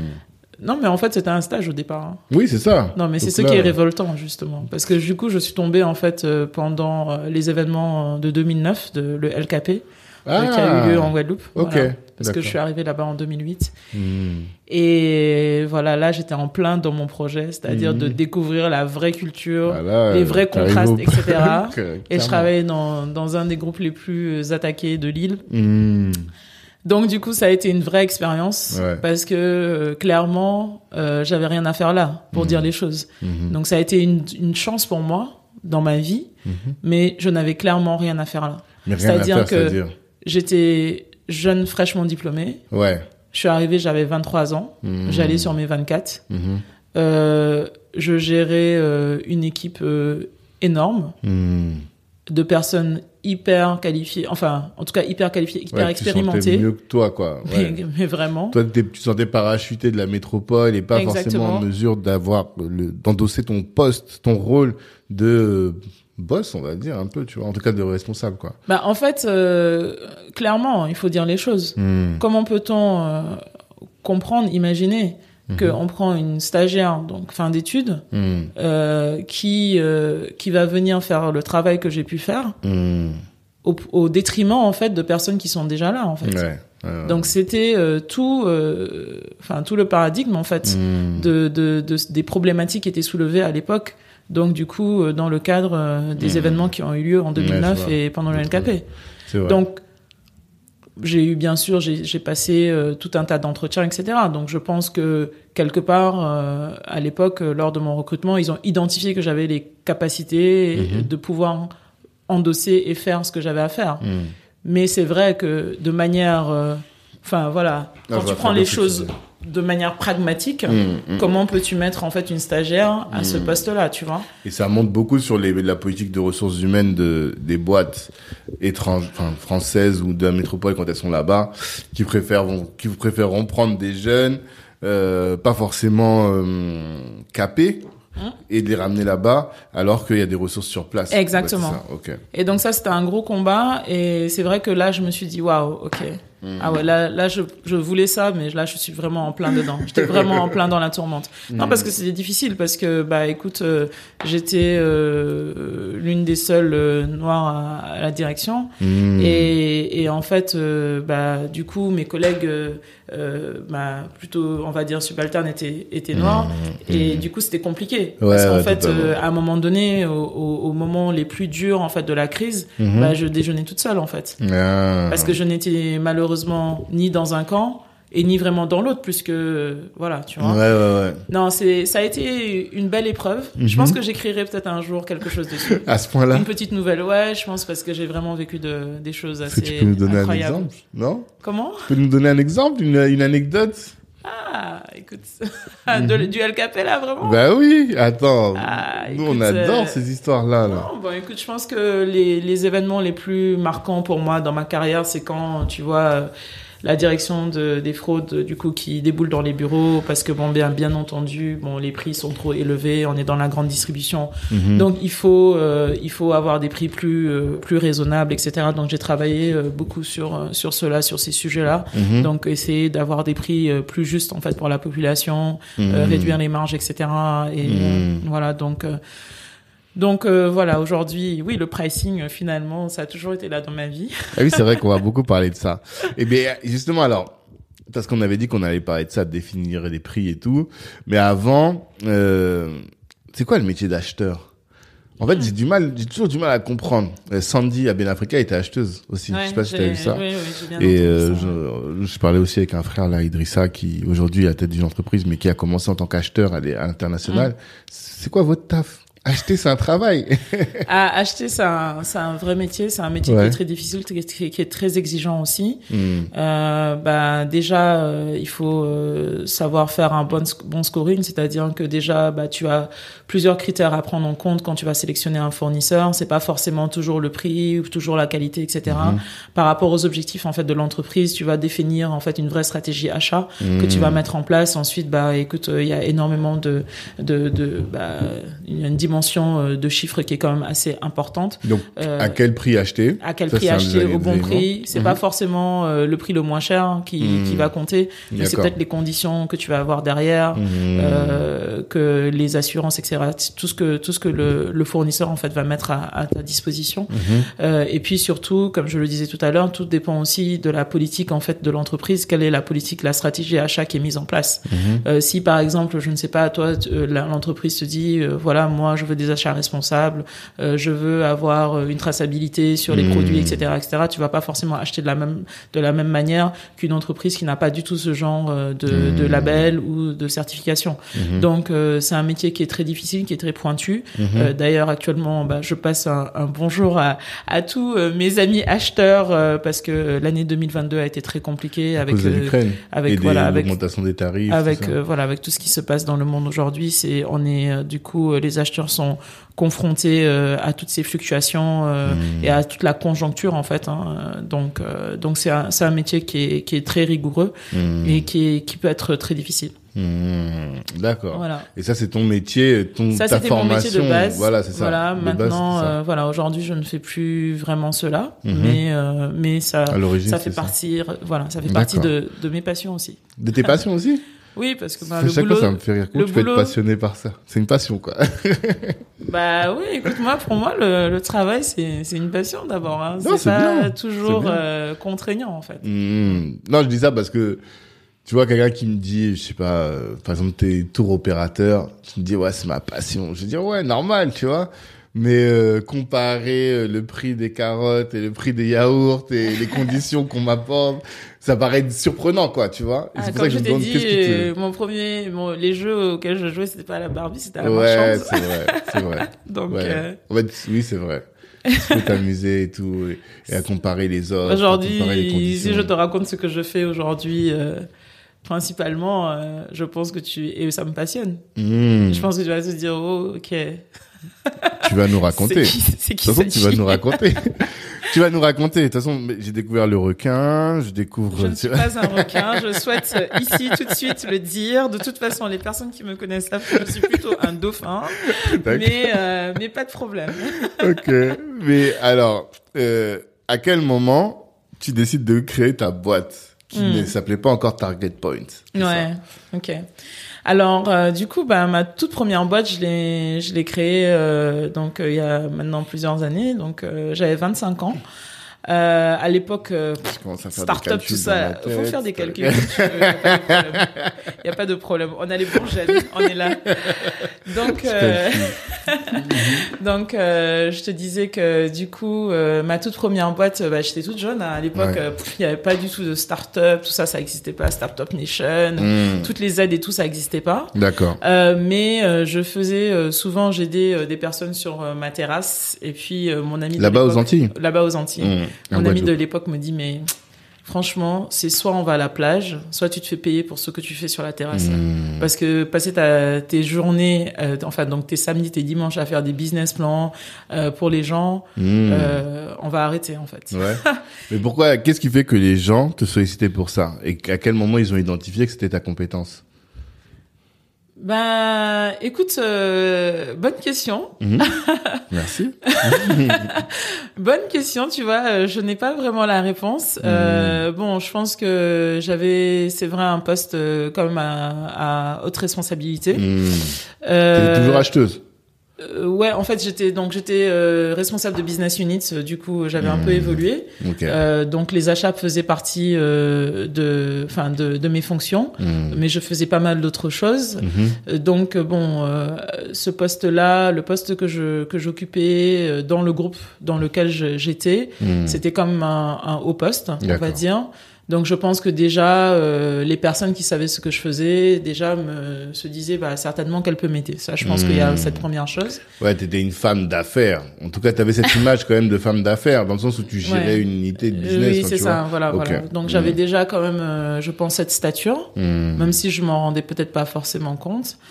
Euh, ensuite, bah écoute, je suis de nature à toujours beaucoup écouter les gens. Donc même si apparemment j'ai l'air dur, les gens savent toujours venir trouver euh, le moment pour me parler. Peut-être des gens qui te connaissent un peu, quoi. Voilà, les ça. gens qui Parce me quand on te connaissent. voit de loin, on, on se rend pas compte. Ouais. Après, t'es très caché. En réalité, t'es caché, hein. On peut passer sans te voir. Tu vois ce que je veux dire? Ouais. T'es assez discrète, même si t'es là. euh, Tu vois, souvent, moi, je te croise dans les Ouais. événements, mais t'es pas en train de faire du bruit, en train de faire, euh, Non. non, t'es là, mais euh, on peut passer sans. Peut-être les gens, du coup, c'est pour ça que ça. Toujours, les gens ont, ont peur des filles comme ça. Je sais pas si t'as remarqué. Bah, je ne sais pas. Non Je sais pas pourquoi, mais tu vas m'expliquer ça peut-être tout à Non, l'heure. bon, on pourra en parler, mais Ouais. souvent les gens, enfin, ça crée une distance, tu vois. Ouais. Tant- parce qu'ils savent pas comment t'appréhender. D'accord. ça. Parce Ok. que t'as un visage. Comme tout à l'heure, quand je commence à te parler, t'as changé de visage. Euh. tu vois, forcément, ça fait. euh, ouais. ça Pourtant, fait- je suis très souriante et tout, mais c'est vrai que Mm. tout le monde, les gens me disent que j'ai ce côté un peu, un peu dur, mais Mm. bon, écoute, en tout cas, euh, en tout cas, je suis toujours ouverte. Ma porte est toujours Mm. ouverte pour tout le monde pour pour parler quand Ouais. quelqu'un a un sujet. Mhm. Euh, et donc, c'est vrai que je pense que j'ai j'ai toujours été, en tout cas, j'essaye d'être de bons conseils. Mhm. Et à l'époque, je l'étais déjà, je pense. Et donc, du coup, les personnes venaient me voir et me, me, me disaient, voilà, tu vois, j'ai telle idée. Et en fait, comme je te l'ai dit tout à l'heure, en fait, mon ambition, ça a toujours été ça. Ça a toujours été, ouais, mais tu peux le faire, en fait. Et ils me disaient, oui, mais comment? Et donc, moi, c'est vrai qu'en deux, trois minutes, euh, je leur dis, oui, mais pourquoi tu pourrais pas comme ça et comme ci, comme ça? Mm. et en fait, euh, ils me disent ah oui, mais c'est une très bonne idée. Mais est-ce qu'on peut en parler? Donc ils Hmm. venaient, du coup, je leur dis bah ok, bah passe à la maison euh, samedi, machin, on en parle. Et puis de là, bah écoute, euh, oui, bah ça serait bien peut-être de faire ton business. En fait, ce qui est sûr, c'est que et jusqu'à aujourd'hui, souvent les gens me demandent mais euh, par où je commence en fait. Mhm. Et pour moi, c'est vrai que ça a toujours été assez simple. Donc Mhm. peut-être par rapport à mes études aussi. Ouais. Il y a ça aussi. Il y Et a ton ça. expérience. Mon finalement. expérience, c'est sûr. Mm. Euh, et puis, euh, c'est vrai que j'adore la stratégie. Ça, ça c'est ça c'est vraiment euh, voilà c'est c'est vraiment mon truc quoi la stratégie c'est-à-dire vraiment comment euh, aller d'une idée en fait et voir la chose se réaliser tu vois chaque fois je dis à mes amis si demain je devais me reconvertir je pense que je me reconvertirais dans le bâtiment rien à voir mais je suis pas si, je, non mais je trouve ça magnifique tu vois Ouais, je vois en fait bien. de se dire que tu fais un plan une fois que tu as fait ton plan, tu exécutes, etc., tu as les fondations et tu bâtis quelque chose. Tu vois, Mmh. Totalement. moi, ça, c'est, c'est vraiment ma vision, en fait, de la vie, de manière générale, mais également des projets. Tu. Ok. vois. Et en fait, je me dis, bah, tout, enfin, tout doit être bien processé Mhm. pour arriver justement à faire ce bâtiment et que ce bâtiment ne s'écrase pas, en fait. Mhm. Pour qu'il puisse justement survivre, Bien en sûr. fait, à l'épreuve des années. Bien tu sûr. vois. Et ça, j'ai ce mindset dans, dans tout dans ma vie. Mhm. Voilà. D'accord. Et quand les gens ont identifié ça, ils te sollicitent, mais comment tu switches de là à créer ta propre boîte? Bah en fait donc c'est là, c'est là où, je- où mon ami me dit donc c'est soit on va à la plage, Ouais. Soit tu te fais payer pour ça. Mm. Et de là, je, d'ailleurs je le remercie. Mhm. Euh, et euh, je crée ma boîte à ce moment-là, ma Mm. première boîte, où je, je commence en fait à, à faire euh, bah, du coup du conseil en fait, du Mm. conseil en En création stratégie, d'entreprise, du conseil en création d'entreprise et en stratégie. Ok. Voilà. D'accord. Et c'est comme ça que ça commence. Mhm. Et du coup, euh, bah, je, je me passionne de plus en plus. Et à un moment donné, bah, je dis à, à, à ce genre, très grand groupe, bah, Ah, merci beaucoup. euh, Ah ouais, Ouais, ça a généré suffisamment d'activités pour que tu te dises, là, je peux maintenant me vivre que de ça. Parce que Oui. souvent, le problème Mm. qu'on a aujourd'hui avec euh, les, les créateurs d'entreprises, Mm. c'est que ils, pour te, demander des conseils, ils sont Mm. là, il y a pas de problème. Ouais, Et quand il faut payer, là, il y a plus personne. Bah, c'est vrai qu'on a ce problème dans notre communauté. Hein. Ouais. Faut se dire les choses. Disons-nous les choses clairement, Mhm. en fait. Parce qu'on a encore une fois ce complexe. En fait, on va se dire, on est prêt à payer un cabinet, un Mm. cabinet très cher dans, sur la place, Ouais, ouais. mais on n'est pas prêt à payer son ami qui peut te donner des conseils. Tu Totalement. vois? Ça, Et comment toi dommage. t'as surmonté ça? Bah, Parce que c'était qui tes clients finalement? Bah écoute, euh, moi mes clients c'était de tout, donc parce que ben jusqu'à aujourd'hui hein, j'ai des tout petits clients. Quand Mhm. je dis des tout petits clients, ce sont des clients qui ont beaucoup de potentiel et qui ont aujourd'hui juste l'idée, Mm. euh, mais également de très grands groupes en fait. Mhm. Donc j'ai cette mixité, j'ai toujours eu cette mixité en fait, euh, en fait de, clientèle. Et quand t'étais en stratégie, Mm. t'arrivais à décrocher aussi des gros, des grands groupes Ouais, aux Antilles ouais. Ok, d'accord. Mm. Comment tu faisais? Comment? Donne-nous des astuces, tu vois, pour aller les trouver. Non, je pense qu'en fait, euh, tu vois, déjà, je pense que il faut pas. euh, je pense que notre gros problème, en fait, déjà, c'est de se dire, on est complexé. Mm. Il faut arrêter ça en fait, parce que tu Mhm. vois, même toi quand tu me le dis dans ta dans ta phrase, tu dis, mais comment toi tu arrives à décrocher des grands groupes? Mais pourquoi pas moi en fait? Non, j'ai pas dit ça. Non mais non mais, c'est oui, pas oui, ça. oui. Mais ça c'est pour c'est c'est c'est en fait en vérité c'est ça notre problème, c'est-à-dire Mhm. qu'on se dit comme on est noir ou bien on est une femme ou bien Ou on est une petite structure aussi, on est une tu petite vois. structure, Ouais. mais pourquoi pas? Mais attends, si le grand groupe il a pas trouvé chez Mhm. le super groupe euh, Big Four là son Mhm. conseil Exactement. et qui sait que toi, la petite Joséphine, tu vas peut-être pouvoir lui apporter, Mm. t'inquiète pas qu'il il t'appellera en fait. Ah ouais? Ben oui. Mais quel est... Bah, alors, alors, je vais poser la question Mm. autrement. Mm. Comment est-ce que... Ouais, si tu devais euh, faire le, le, le- ton analyse, Mhm. quelle était, toi, ta hein. spécificité? Non, j'essaie de dire les choses Mm. bien, tu vois. Mm. Mais c'est quoi ta spécificité, toi, par rapport Mm. au, au Big Four, justement? Mm. Qu'est-ce qu'ils vont trouver chez toi qu'ils trouvent pas là-bas? Mm. Avec le recul. Très bonne question. Ben, Merci. On me le dit souvent. en fait, ici, c'est tu viens, en fait, te déstabiliser. Ah, c'est le but, hein, on te cuisine. Ouais, ouais. non, je pense qu'en fait, euh, déjà, je pense que d'abord, il faut pas forcément toujours avoir l'appât du gain tout de suite. Ok. Pourquoi? Parce qu'en fait, des fois, quand on, quand quelqu'un vient de parler, Mhm. des fois, tu vas dire, tu gardes le truc pour toi, en fait. Tu gardes l'idée pour toi. Mm. Et souvent, même les entrepreneurs, c'est ça. C'est-à-dire que tu as une idée, mais tu n'en parles pas parce que tu as Mm, peur qu'on te te cale, tu vois. et tout. ouais. Ok. En fait, euh, souvent, bah, les grands, tu vas les rencontrer en fait de manière euh, fortuite Mhm. dans des environnements où tu n'avais pas prévu de les Mhm. rencontrer, ou sinon des fois dans certains événements. Mhm. Et des fois, au détour d'une conversation, ils vont te soumettre un de leurs problèmes. Mais qu'est-ce que ça, qu'est-ce qui t'empêche en fait de leur donner un petit bout de la solution? En fait, il faut savoir appâter en fait finalement la personne. Et toujours avoir aussi, je pense, hein, euh, le fait de réfléchir outside the box. Mhm. Parce que quand, par exemple, bon, tu es, bon, tu es entrepreneur, Mhm. bon, tu es noir, Mhm. tu es OK, ou tu es une femme, voilà. T'as tous les. Tu as Tu grandi les- ailleurs. Bon, tu caches beaucoup de cases, en fait. de mauvaises final- cases. Enfin, Ou de qui bonnes. pourraient être considérées comme En tout cas, moi, c'est des bonnes cases, Bien tu vois. sûr, parce que c'est ce qui te permet de tu comprends, non outside the box. Donc, en fait, si tu veux, le Mm. truc, c'est que, du coup, tu deviens un troublion, en fait, pour Mm. un groupe comme ça, ou quelqu'un qui est, en fait, peut-être dans l'entreprise depuis 20 ans ou depuis 25 ans, qui réfléchit d'une manière, Mm. mais qui a pas cette fraîcheur, cette ouverture d'esprit que toi, tu peux avoir. Mm. Qui n'a pas forcément vécu tous les problèmes que toi, tu as pu vivre, en fait. Mhm. Parce que pour arriver dans un grand groupe, Mm. tu imagines bien que tu as galéré. Totalement. Moi, j'ai des traces partout, là, ici, là. J'ai travaillé pour avoir les traces là. Tout ça là, ça c'était pour payer mes études. Bah, j'ai fait McDo, Ah. j'ai fait Crêpière, Ok. j'ai fait tout un tas de choses. Les gens qui me connaissent savent. Pour payer mes études, il fallait bosser, Ouais, tu vois. ouais. Mm. Mais tout ça, en fait, ça te forme, en fait. Mm. Ça te donne, en fait, une expérience que d'autres n'ont pas forcément, tu vois. Top. Et là où, là où, en fait, toi, tu, tu as, tu- la ligne n'était pas droite pour toi parce que, bon, ton père, euh, il est pas, c'est pas Rothschild, machin, machin. Mm. Bah, toi, tu as fait en fait ton chemin pour y arriver. Mais sur tout le chemin là, tu as rencontré des choses, tu as vu des obstacles. Mm. Donc quand tu viens, tu vas, tu- quand tu vas trouver ça en fait dans l'entreprise, Mm. tu vas réfléchir différemment. Mm. Et notre problème en fait, c'est qu'on veut toujours essayer de rentrer dans la case. Tu n'es pas dans cette case là, c'est pas Ouais. toi, c'est pas ton histoire. Garde ton histoire, assume-la, sois fier de ça, sois droite dans tes bottes, et c'est ça qui va te permettre d'aller plus loin.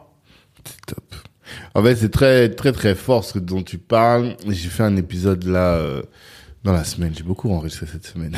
Avec, euh, Mariam Jai de Broken Abroad. Je sais pas si tu as déjà entendu parler de cette Mm. solution. Et euh, elle, justement, elle a fait mine télécom avant de lancer sa boîte. Mm. Et elle expliquait que, voilà, elle vient d'une fratrie de, je sais pas, 12 frères et sœurs ou Mm, 13. Donc, euh, forcément, pas privilégiée, tu vois. Mm. Et qu'elle avait dû faire des ménages, faire des trucs, faire des trucs. Et que, quand elle est arrivée en école de commerce, quand elle expliquait l'entretien, quand elle faisait l'entretien de motivation, Mm. elle voyait la différence avec tous les autres Bien sûr. qui avaient pas de vie, quoi. Tu vois, ils avaient rien fait. Alors que elle, elle avait fait, et grâce à ça, aujourd'hui, elle était beaucoup plus forte. Elle avait une, euh, elle avait une, un profil beaucoup plus atypique Bien et plus intéressant. Tout à fait. Et toi, ce que tu dis, c'est qu'au-delà même de la spécificité du profil et peut-être d'une motivation plus importante, Mm. c'est aussi, tu vas apporter un regard neuf sur les problématiques Exactement. qui va te permettre de, de régler Exactement. des solutions, que, régler des Exactement. problèmes que les autres n'arrivent pas. Exactement. Hmm. Moi, je pense qu'en fait, par rapport à ces groupes-là, qui aujourd'hui, euh, parce que je me fais régulièrement chasser, je pense qu'en fait, le truc, c'est, c'est, euh, on n'a pas à essayer d'être différent, en fait. Hmm. Sois qui tu es, vraiment, Mm. et, et, et vis-le pleinement, en fait, Mm. assume-le pleinement, tu vois. Hmm. Et, et, et fort de ça, ça va t'ouvrir, en fait, une réflexion différente par rapport aux problèmes qu'une entreprise va t'apporter. Mais à quel moment t'as considéré, ou t'as réalisé qu'il s'agissait d'une force, ça? Parce que tout le monde ne réalise pas. hein. Moi, je peux te dire, il y a des gens, ils ont la quarantaine passée, et tu vois, ils sont encore en train de se poser des questions. À quel moment, toi, qu'est-ce qui a fait que, avant, tu t'es dit, eh, je suis Joséphine, tu vois Non, mais tu vois ce que je veux dire Non, mais moi. Tu euh, T'as écoute, montré les cicatrices sur tes mains, tout ça, c'est des vraies vagues. On aurait dit une série télé.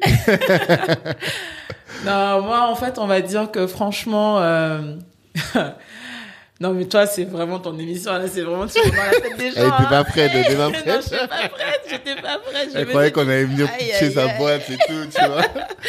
J'étais pas prête. Bon, du coup, tu vois, des fois, déjà, je vais dévoiler quelque chose. C'est, Ah.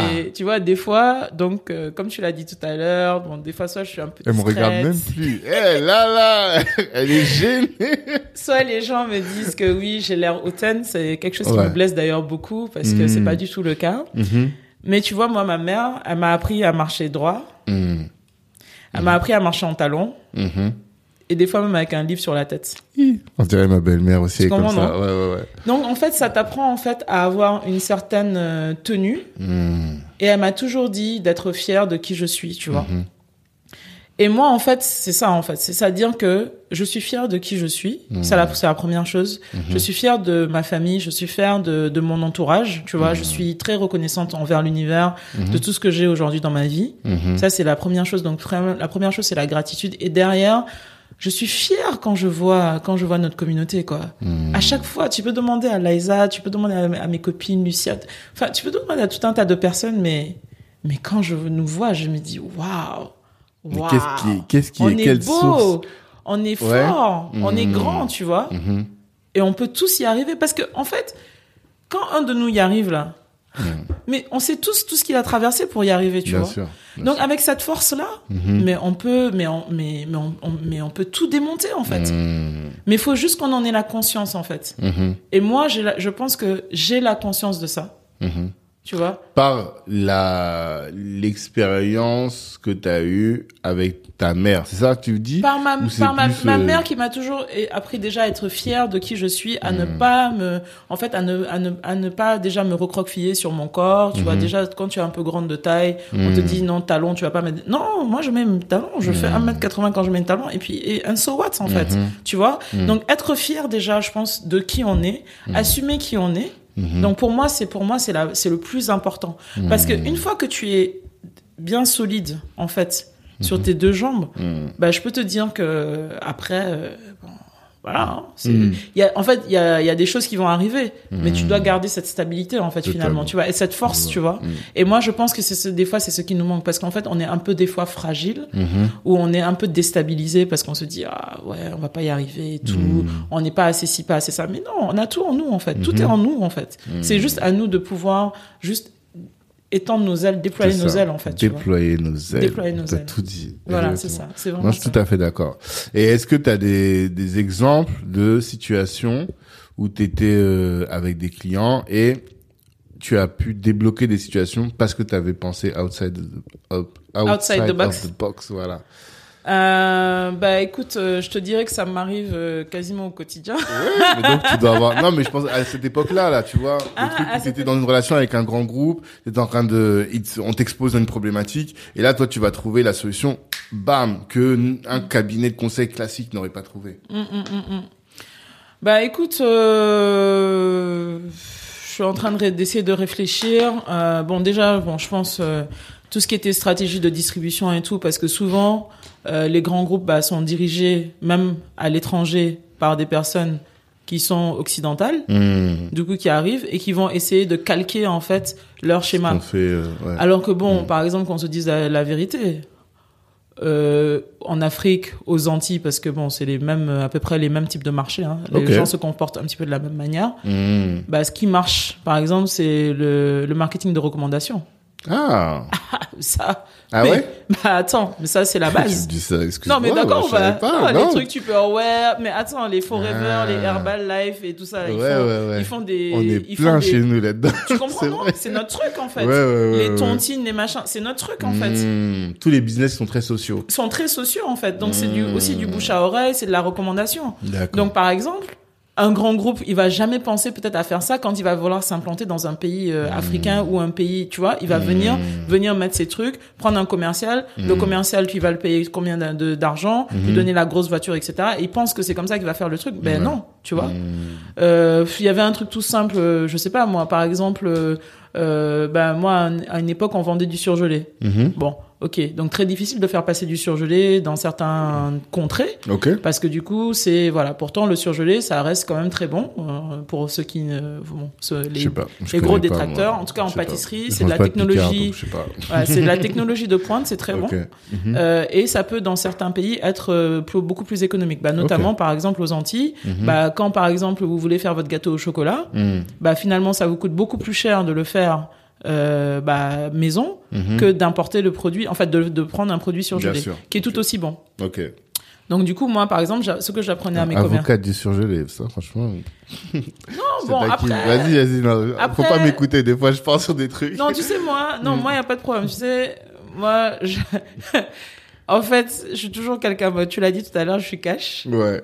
Donc, voilà. Moi, je te dis, des fois, je faisais des tests à l'aveugle. Mhm. Un gâteau au chocolat surgelé et le gâteau fait par le pâtissier. Les gens préfèrent le gâteau surgelé. Ah. Maintenant, après, si euh, il y a des conservateurs, des choses comme ça, ça, on va on peut discuter sujet. de ça. Ça, Ouais, c'est un autre sujet. Mm, Mais en mm. termes gustatifs, Mm. voilà. Donc la techno, le surgelé, il faut savoir que c'est de la technologie de pointe. C'est vraiment du très très très haut niveau.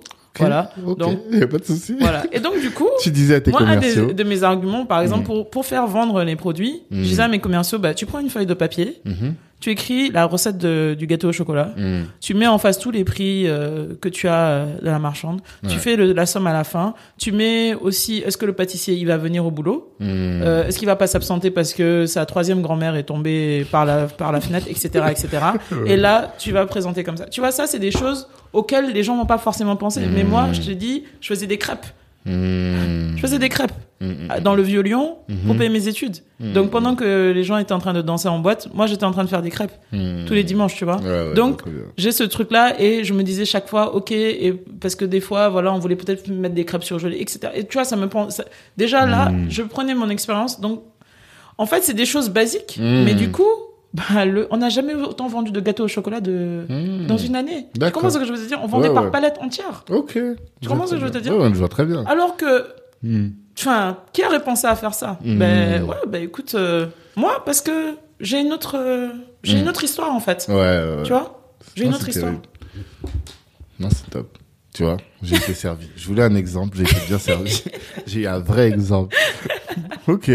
Mais, et donc, tu développes cette activité-là. Et qu'est-ce qui fait que tu l'arrêtes? Parce que là, finalement, tu fais plus ça. Tu aurais pu continuer. Qu'est-ce qui fait que tu changes? Que je change Oui. Bah du coup, bon déjà euh, première chose cette activité du coup euh, donc je me mets à fond dessus Mhm. parce que bah mon objectif c'est d'aider euh, en fait les les les petits producteurs Mm. à se développer donc j'avais j'ai- bon j'étais et je suis je pense très marqué agro transformation Ouais, encore une fois. t'avais dit ça. Euh, et puis euh, du coup au sein de l'agence donc on décide en fait de développer d'abord beaucoup plus la partie la partie publicité communication etc Mhm. Parce que bah, un des fondateurs de l'agence euh, était euh, du coup un professionnel euh, des, des arts graphiques Mhm. Euh, et euh, donc euh, petit à petit donc une fois qu'on on aide vraiment euh, les entreprises à, à avoir une meilleure image à pouvoir améliorer leur packaging etc donc Mhm. vient euh, le moment où il faut se déployer ses ajustements et aller plus sur des sujets internationaux qui concernaient donc qui étaient mes sujets. Et là je me dis euh, bon pour le faire euh, j'avais envie aussi euh, de d'aller vers d'autres contrées. Mhm. donc au départ États-Unis et puis finalement Trump passe je me dis Pouh, Mm. Flemme. être Ah ouais franchement excuse-moi mais très grosse flemme si je peux m'exprimer ainsi Mhm. et du coup euh, donc je réfléchis et je me dis bon finalement euh, Paris devient beaucoup plus sexy Mm. mais je veux pas arriver à Paris comme ça tu vois Mm. vite fait avec une valise je me dis faut arriver quand même par une porte sympa Ouais. et euh, là Xavier Niel pond son projet la station, Station F, F. et je dis non c'est là c'est là Faut que quand Paris là c'est là que c'est là que on arrive on rentre là dans la première il faut qu'on soit dans la première cohorte. Ok. à ce moment-là je ne sais pas Avec du quelle tout. boîte? Ouais donc avec cette boîte donc qui s'appelait donc du coup euh, Neos. Mm. donc Neos et donc Neos International par la suite. Donc c'était un groupe. Mhm. et euh, et du coup bien entendu comme d'habitude on me dit non on pourra jamais y arriver c'est pas possible etc je dis ok ne vous inquiétez pas je gère. Et là je ne sais pas du tout comment on va y arriver. Ouais. mais je me dis bon après je je suis très spirituelle hein, donc je me Mhm. dis ça va venir ça va venir Mhm. mais bon je joins aussi bien beaucoup de choses euh, aux paroles Mhm. et euh, donc petit à petit euh, bah je, je fais tout ce qu'il faut comme démarche pour voir bah, comment rentrer etc etc Mhm.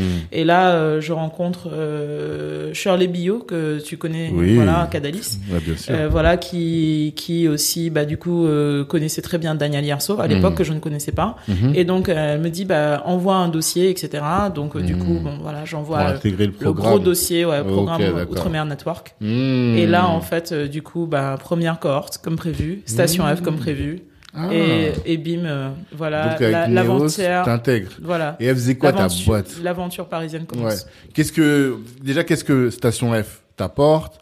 Comment est-ce que euh, qu'est-ce qui faisait la différence à ton avis par rapport aux autres projets? Parce que j'imagine Daniel il a dû avoir des centaines de, De projets sur ça. Ouais. Qu'est-ce qui Mm. fait que tu vois? Mm, mm. Écoute, euh, déjà, je pense que ça, c'est peut-être un message que je passe aux gens aussi, si je peux me permettre ici sur ton Bien émission. sûr, c'est là pour ça. C'est que, en fait, très souvent, euh, les gens se, sont très sur le projet. Mais en Mhm. fait, guys, euh, c'est pas ça qui est important. C'est la personne qui est derrière le projet. La personne qui est derrière le projet, le mindset de la personne, c'est le plus important. Donc, je pense déjà que la personnalité et l'engouement que tu vas mettre derrière ton projet, c'est le plus, c'est le beaucoup, le vraiment le plus important. Mhm. Donc, quand un financeur, un fonds d'investissement, etc., quand il investit dans quelque chose, ne pensez pas qu'il investit sur un projet. Mhm. Il investit sur une personne. C'est vrai. Voilà. Là, j'ai fait un épisode avec un un gars qui accompagne en, les boîtes à lever des fonds et il dit la première chose c'est l'équipe. Exactement. Donc c'est ça. Donc déjà, je pense que ça c'était la première chose. Euh, deuxième Donc chose. ce que tu es en train de dire c'est que toi tu étais une personne en comment on appelle ça hors du commun quoi. Non, sur mais je t'ai dit, je voulais rentrer dans. Station F. Tu penses que. Déterminé. En fait, Ah, t'as mais su grave. montrer ta détermination. Oui, toujours. Non, mais dans tout, en fait. Sache que je suis quelqu'un, je pense que pour les personnes qui me connaissent, ils le savent. Mhm. Je suis quelqu'un, je suis toujours à 400%, en fait. Sinon, je suis pas, en fait. Je suis très booléenne, en fait. C'est soit 1, c'est soit, c'est soit 1, soit 0. Mhm. Il n'y a pas de, tu vois. Entre deux. Non, Ok. non. Donc quand on est sur un truc, on y va à fond. Moi, Mhm. mon objectif, c'était d'être dans la première cohorte de Station F. Je n'ai pas dit je voulais être rentrer à Station F. Mhm. Je voulais être parmi les premiers à rentrer dans Station F. Ok. C'était pas encore ouvert. Mhm. D'accord? C'était Ouais, juste je- passé dans les médias. D'accord? Donc pour ça, il faut montrer une détermination. Il faut Mhm. montrer que tu en veux plus qu'un autre. Et qu'est-ce que t'as montré? Qu'est-ce que- bon, Comment est-ce que t'as démontré ta motivation plus Bah, forte que alors déjà euh, le projet euh, donc du coup qu'on soutenait à l'époque donc n'était pas euh, hyper innovant comme beaucoup nous l'ont dit par Mhm. rapport à d'autres projets euh, puisqu'en fait euh, alors moi donc en tant qu'acheteuse euh, professionnelle de formation comme je l'ai comme je, je l'ai dit tout à l'heure euh, J'accompagnais donc du coup euh, lors de donc, quand on, quand j'ai créé ma boîte euh, beaucoup de sociétés qui voulaient aller à l'export. Mhm. Ok? Et en fait, euh, c'était difficile Mhm. parce que du coup, même si tu as des accompagnements, donc tu vas à l'export, il faut savoir que quand par exemple une société fait un salon, donc un Mhm. salon international, donc du coup la plupart du temps les producteurs, bah ils sont tout seuls Mhm. ou ils ont ils ont très peu, ils sont très polyvalents. Donc quand une personne décide d'aller dans un grand salon, bah cette personne-là, elle investit déjà un billet d'avion qui coûte très cher, Ouais. un hébergement, etc. Elle laisse sa société des fois fermée pendant plusieurs. Ouais, jours. C'est vrai. D'accord Mm. Donc, pas de production. Elle va sur un salon, elle a un tout petit stand de 3 mètres carrés, des fois 9. Mhm. Et il faut savoir qu'en fait, un acheteur professionnel qui se déplace sur un salon, il a déjà sa, sa, sa feuille de route, en fait. On Mhm. sait déjà qui on va voir. Mhm. Et si on s'arrête sur un petit producteur, c'est parce que le petit producteur vous a tendu quelque chose Mhm. que vous allez accepter déjà de mettre dans votre bouche. Mhm. C'est pas. Ouais. c'est pas sûr. Ouais, ouais, ouais. D'accord? Que la personne vous aura bien parlé, Mhm. qu'elle aura capté votre attention, que vous aura remis une carte, que vous aurez parlé. Donc, je sais pas si tu imagines tout le Mhm. processus qu'il y a avant de pouvoir toucher un acheteur international. Totalement. Quand l'acheteur il rentre chez lui, il a une bloc déjà, il a déjà bah, tout son boulot qu'il a, qu'il doit récupérer, rattraper. Mhm. Il a un bloc en fait de demande de fournisseurs. Déjà tous les fonds, tous les gros avec qui il travaille déjà, qui lui ont fait des nouvelles offres, qui ont présenté des nouveaux produits, etc.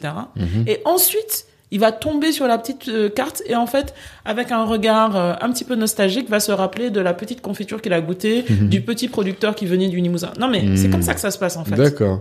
Donc si jamais on vous contacte, Mhm. la prise de contact en fait, elle va durer au moins, ça peut peut-être durer deux ans avant que vous rentriez vraiment en compte chez un, Mhm. voilà, Un chez un acheteur. Ok. Ah. Mhm. Donc c'est très long. Mhm. Et du coup, fort de ce constat, parce que je faisais ça, j'allais sur des salons, j'accompagnais des marques, etc. Tu vois, on travaillait sur Mhm. le packaging. ouais. Mais finalement, enfin, tu vois, j'avais l'impression que les gars ils ramaient quoi. Non, c'est même pas une impression, c'était le cas. Mhm. Et puis euh, donc de là, je donc je vais voir euh, une, une amie Aurélie. Euh, et puis je lui présente le projet. Bon, elle travaille pour une institution que je ne nommerai pas. Mhm. Et, et je lui dis bon, écoute, voilà le projet. Moi, je pense qu'aujourd'hui, il faut qu'on arrive en fait à amener ces petits producteurs là à l'international, Mhm. mais à travers des formats qui leur correspondent. Donc, je vais pas inventer l'eau chaude. Il y a des pop-up stores qui existent, des boutiques éphémères. Ça marche super bien à, à- à l'étranger, tu le sais.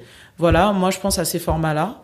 L'occasion, ça serait du coup de pouvoir montrer les marques, Mhm. que les acheteurs soient dans des conditions beaucoup plus sympas déjà, et qu'on puisse nous inviter maintenant des acheteurs leur- en leur disant voilà, le produit, il plaît dans la zone de chalandise, Mhm. il a été acheté, voilà le panier moyen auquel euh, voilà un, un, un, un consommateur est prêt à l'acheter. Ok, Euh, on a des panels, des vrais panels consommateurs. Mhm. Peut-être qu'on veut, on doit améliorer les formulations. Il y a trop de sucre, il y a trop de sel, c'est trop pimenté, etc., etc.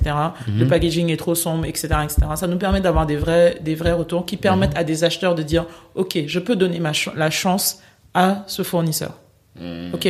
Et donc c'est là en fait qu'est né le projet. Donc c'était donc Mose. Et Mhm. donc du coup on est on est rentré à Station F avec ce projet Mhm. de donc de faire des boutiques éphémères itinérantes à travers le monde pour pouvoir euh, mettre en avant les, les petits producteurs, donc caribéens d'abord et africains ensuite, d'accord, parce qu'on était de- on venait de Guadeloupe Mhm. et euh, du coup à travers des formats différents pour pouvoir mieux parler à des acheteurs professionnels. Donc Oui, mais est-ce que les, les, les acheteurs, Mm. Ils se déplacent dans des pop-up stores alors pas forcément. Ah, ok. Sauf que, du coup, il faut créer l'événement. C'est-à-dire, Mmh. euh, bah, soirée euh, de lancement, parler dans les réseaux, Mmh. inviter les influenceurs, etc. Et puis sur- surtout savoir parler à ces groupes-là. C'est-à-dire comment a- appeler, inviter un acheteur, tu vois. Ouais, tu dois créer de la hype autour des, des projets, que, des produits que toi, tu as sur Voilà, ta plateforme c'est ça. pour qu'ensuite amener les ça. acheteurs. Quoi. Mm. Et donc en fait, euh, donc c'était ça le projet initial, Mhm. d'accord. Donc on est rentré à- avec euh, un Station F, donc on a fait beaucoup de choses. Donc euh, bah, l'idée c'était aussi d'avoir des boutiques extrêmement innovantes, très connectées, avec des expériences sensorielles, etc. Euh, euh, 3D, enfin bon bref, on a fait on a fait pas mal de choses. On a fait la route du Rhum il y a quatre ans. On a fait la boutique d'excellence de la route du Rhum, c'était c'était un des, des modèles. Euh, on a rencontré beaucoup de monde, donc du coup tu tu vas se disais qu'est-ce que Station F apporte. Ouais. Station F apporte déjà de la visibilité. Mhm. Station F apporte bah, énormément de contacts parce que bon voilà maintenant il faut savoir euh, les voilà hein, Station Mhm. F c'est pas tu arrives et puis tout arrive euh, Non, sur un plateau. sûr, il faut se battre, Ouais, il faut ouais. secouer les voilà. Mais Mhm. en tout cas on te met dans l'écosystème. Maintenant à toi de te battre. Mm. Et donc voilà, donc euh, en tout cas beaucoup d'objectifs euh, qui étaient, euh, enfin qui étaient ambitionnés ont été atteints. Mhm. Euh, malheureusement pour des raisons personnelles, j'ai dû stopper à un moment donné l'activité. Mm. Et, euh, et du coup j'ai repris en 2020, bah, euh, au moment du Covid, Mm. en novembre 2020, j'ai repris, euh, j'ai repris euh, l'activité. Et donc il fallait se réinventer. Et c'est de là qu'est née cette fameuse plateforme WeExport que tu connais. Et, et en fait, parce que bah, du coup, les boutiques éphémères, bah, pendant le Covid, c'est compliqué. C'est mort, bien Donc, il fallait se réinventer. Mm. Et j'avais cette idée déjà d'avoir cette plateforme qui soit connectée en fait à ces boutiques, mais c'était euh, d'abord les boutiques et ensuite la plateforme. Et du coup, je me suis dit, bah sûr. écoute, fais l'inverse. Mm. Et les plateformes, en fait, les boutiques deviendront du coup un outil de marketing opérationnel Mm. plus tard, dès que la situation euh, serait réta- voilà. Et euh, t'étais toute seule sur la boîte? Solo, Ah non, non, non, non, non, non, pas du tout, pas du Mm. tout. Euh, du coup, on était, donc sur cette boîte-là, proprement parlé, on était trois. Euh, donc sur Neos, de manière générale, on a eu jusqu'à sept salariés, donc on est quand même bien monté. Voilà. Full time, 7 salariés. Ouais, ouais, Mm. ouais, ouais. C'était, c'est, c'est, c'est une belle entreprise entrepreneuriale, ouais. ouais. Mm. Mm, mm. Et bah, parce que euh, en fait, ce que tu expliques, c'est que il y avait pas assez de ce que hum, comment il s'appelle? Daniel expliquait dans son épisode, c'est que quand tu fais du business aux Antilles, en fait, c'est un petit marché. Trop petit, ouais. Voilà, et donc tu es obligé d'aller t'exporter. à un moment Et donné. ouais, à un moment donné, effectivement. Et quel bilan tu fais justement de ça, de la capacité des produits et services, enfin produits, je pense plus euh, antillais, en tout cas Guadeloupe, Martinique, à s'exporter. Est-ce que tu vois qu'il y a un potentiel Est-ce que ça se facilite Et quels sont les bons marchés? Est-ce que la, la France c'est le meilleur marché pour eux? Est-ce que la dernière fois j'étais à l'événement où tu n'étais pas? Ouais. Outre-mer, innovation, euh, innovation. j'étais en voyage, j'étais en déplacement, je, je me suis encore excusée. j'ai dit, mais elle est où la sœur? Elle m'a dit, non, elle, elle a pas notre temps, elle a pas notre temps. non, mais bon, en tout cas, euh, et je parlais avec les boîtes sur place, tu vois, et qui disaient que elles aussi, beaucoup vont chercher des marchés en Afrique et tout. Mm. Voilà, comment, qu'est-ce que tu, comment est-ce que tu vois le système maintenant, à ce stade? Hmm, ok. Écoute, euh, moi je pense que je, je le disais lors du panel euh, qu'on a fait avec Chun, euh, Chun Yang, euh, je pense que on peut pas se battre sur les mêmes sujets en fait, sur les mêmes sur les mêmes critères, tu Mhm. vois. C'est-à-dire que aujourd'hui, euh, je sais pas, même si tu fais le meilleur cookie du monde, Mhm. tu es pas au niveau de lu. Mhm. Tu comprends ce que je veux te dire? Ouais. Toi, t'aimes bien Non. l'industriel, on dirait. Non, oui, non, mais, non, mais en fait, non. Alors, ouais, non, mais tout de suite, non, mais tout de suite, non, mais, non, mais moi, comme je te dis au début, moi, j'assume. Ok, D'accord. Donc, moi, je trouve que oui, il manque des industries dans nos pays. Ah oui, non, ça Oui, c'est. non, me mais fais non, pas mais dire moi, que c'est ce le que j'ai dis. dit. J'ai pas Non, dit ça. Il manque des industries dans nos pays. C'est les industries qui développent un pays. Ouais, ouais, D'accord. d'accord. Donc, pour moi, oui, je suis très sur les industries parce que Hmm. pour moi, oui, ce sont les industries qui développent un pays. Absolument. Oui, non, t'as raison. Non, non, parce qu'en fait, moi, je dis autre chose. Mais parce que tu vois, on a toujours cette euh, peut-être d'un point de vue naïf, tu vois, mais cette euh, ce regard positif sur le fait main, sur les produits, à la différence des produits industriels. Et aujourd'hui, on, on sait, enfin. Euh, toutes les stats sur le cancer le montrent que les problèmes des produits industriels. Donc quand tu dis ça, je te taquine. Mais Non, mais tout à fait. Mais comme je te dis encore une fois, moi, j'assume tout à fait. Hmm, Et j'ai beaucoup travaillé dans l'industrie agroalimentaire. ouais. Aujourd'hui, je travaille plutôt dans l'industrie cosmétique. Mhm. Euh, mais j'ai envie de te dire, euh, certes, je suis tout à fait d'accord parce que moi-même, je suis la première Mhm. à cuisiner. Je Hmm. cuisine énormément. Ah ouais? Ben oui, je cuisine énormément parce que justement, euh, je ne vais pas manger euh, euh, beaucoup industriel. Hmm. Mais parce que je sais aussi ce qu'il y a dedans. Ouais. Donc à nous de choisir. Par contre, c'est clair que c'est un paradoxe. Mhm. Mais par contre, en effet, ce sont les industries qui développent en fait les pays. Maintenant, ayons des industries plus responsables, Hmm. ayons des chartes plus responsables, ayons des formulations plus responsables. Hmm. Voilà, produisions mieux, f- faisons, faisons en fait mieux, essayons de faire mieux. Mais par contre, euh, ça, euh, oui, je suis une Pour toi, fervente c'est compatible en fait de- de, faire du développement industriel avec de la hum, food, on va dire, de qualité. C'est Tout à compatible. fait. Pour moi, pour moi, c'est compatible. Mhm. Maintenant, c'est clair qu'il faut des efforts technologiques, il faut des efforts de recherche, etc., Mhm. euh, pour que ça puisse être fait. Mhm. Et il faut aussi que euh, les sociétés aient envie, éventuellement, de perdre un petit peu plus de marge, d'accord, mais de faire des produits de meilleure qualité et qui soient plus respectueux de l'environnement et des personnes, d'accord. Donc, euh, Ouais, donc c'est difficilement compatible avec une économie capitaliste qui pousse toujours à la croissance, la croissance, la croissance. Bah oui, mais de toute façon, à un moment donné, euh, on récolte, euh, on en récolte les fruits. De Mhm. toute façon, à un moment donné, on est stoppé par par A ou par B, on est stoppé. Mhm. La nature nous stoppe. Bah, Mhm. Le Covid, euh, je pense, a été un très bon exemple, même si bon, on sait toujours pas euh, comment ça a été fabriqué, dans quel labo. Bon, bref, Ah. on ferme la parenthèse.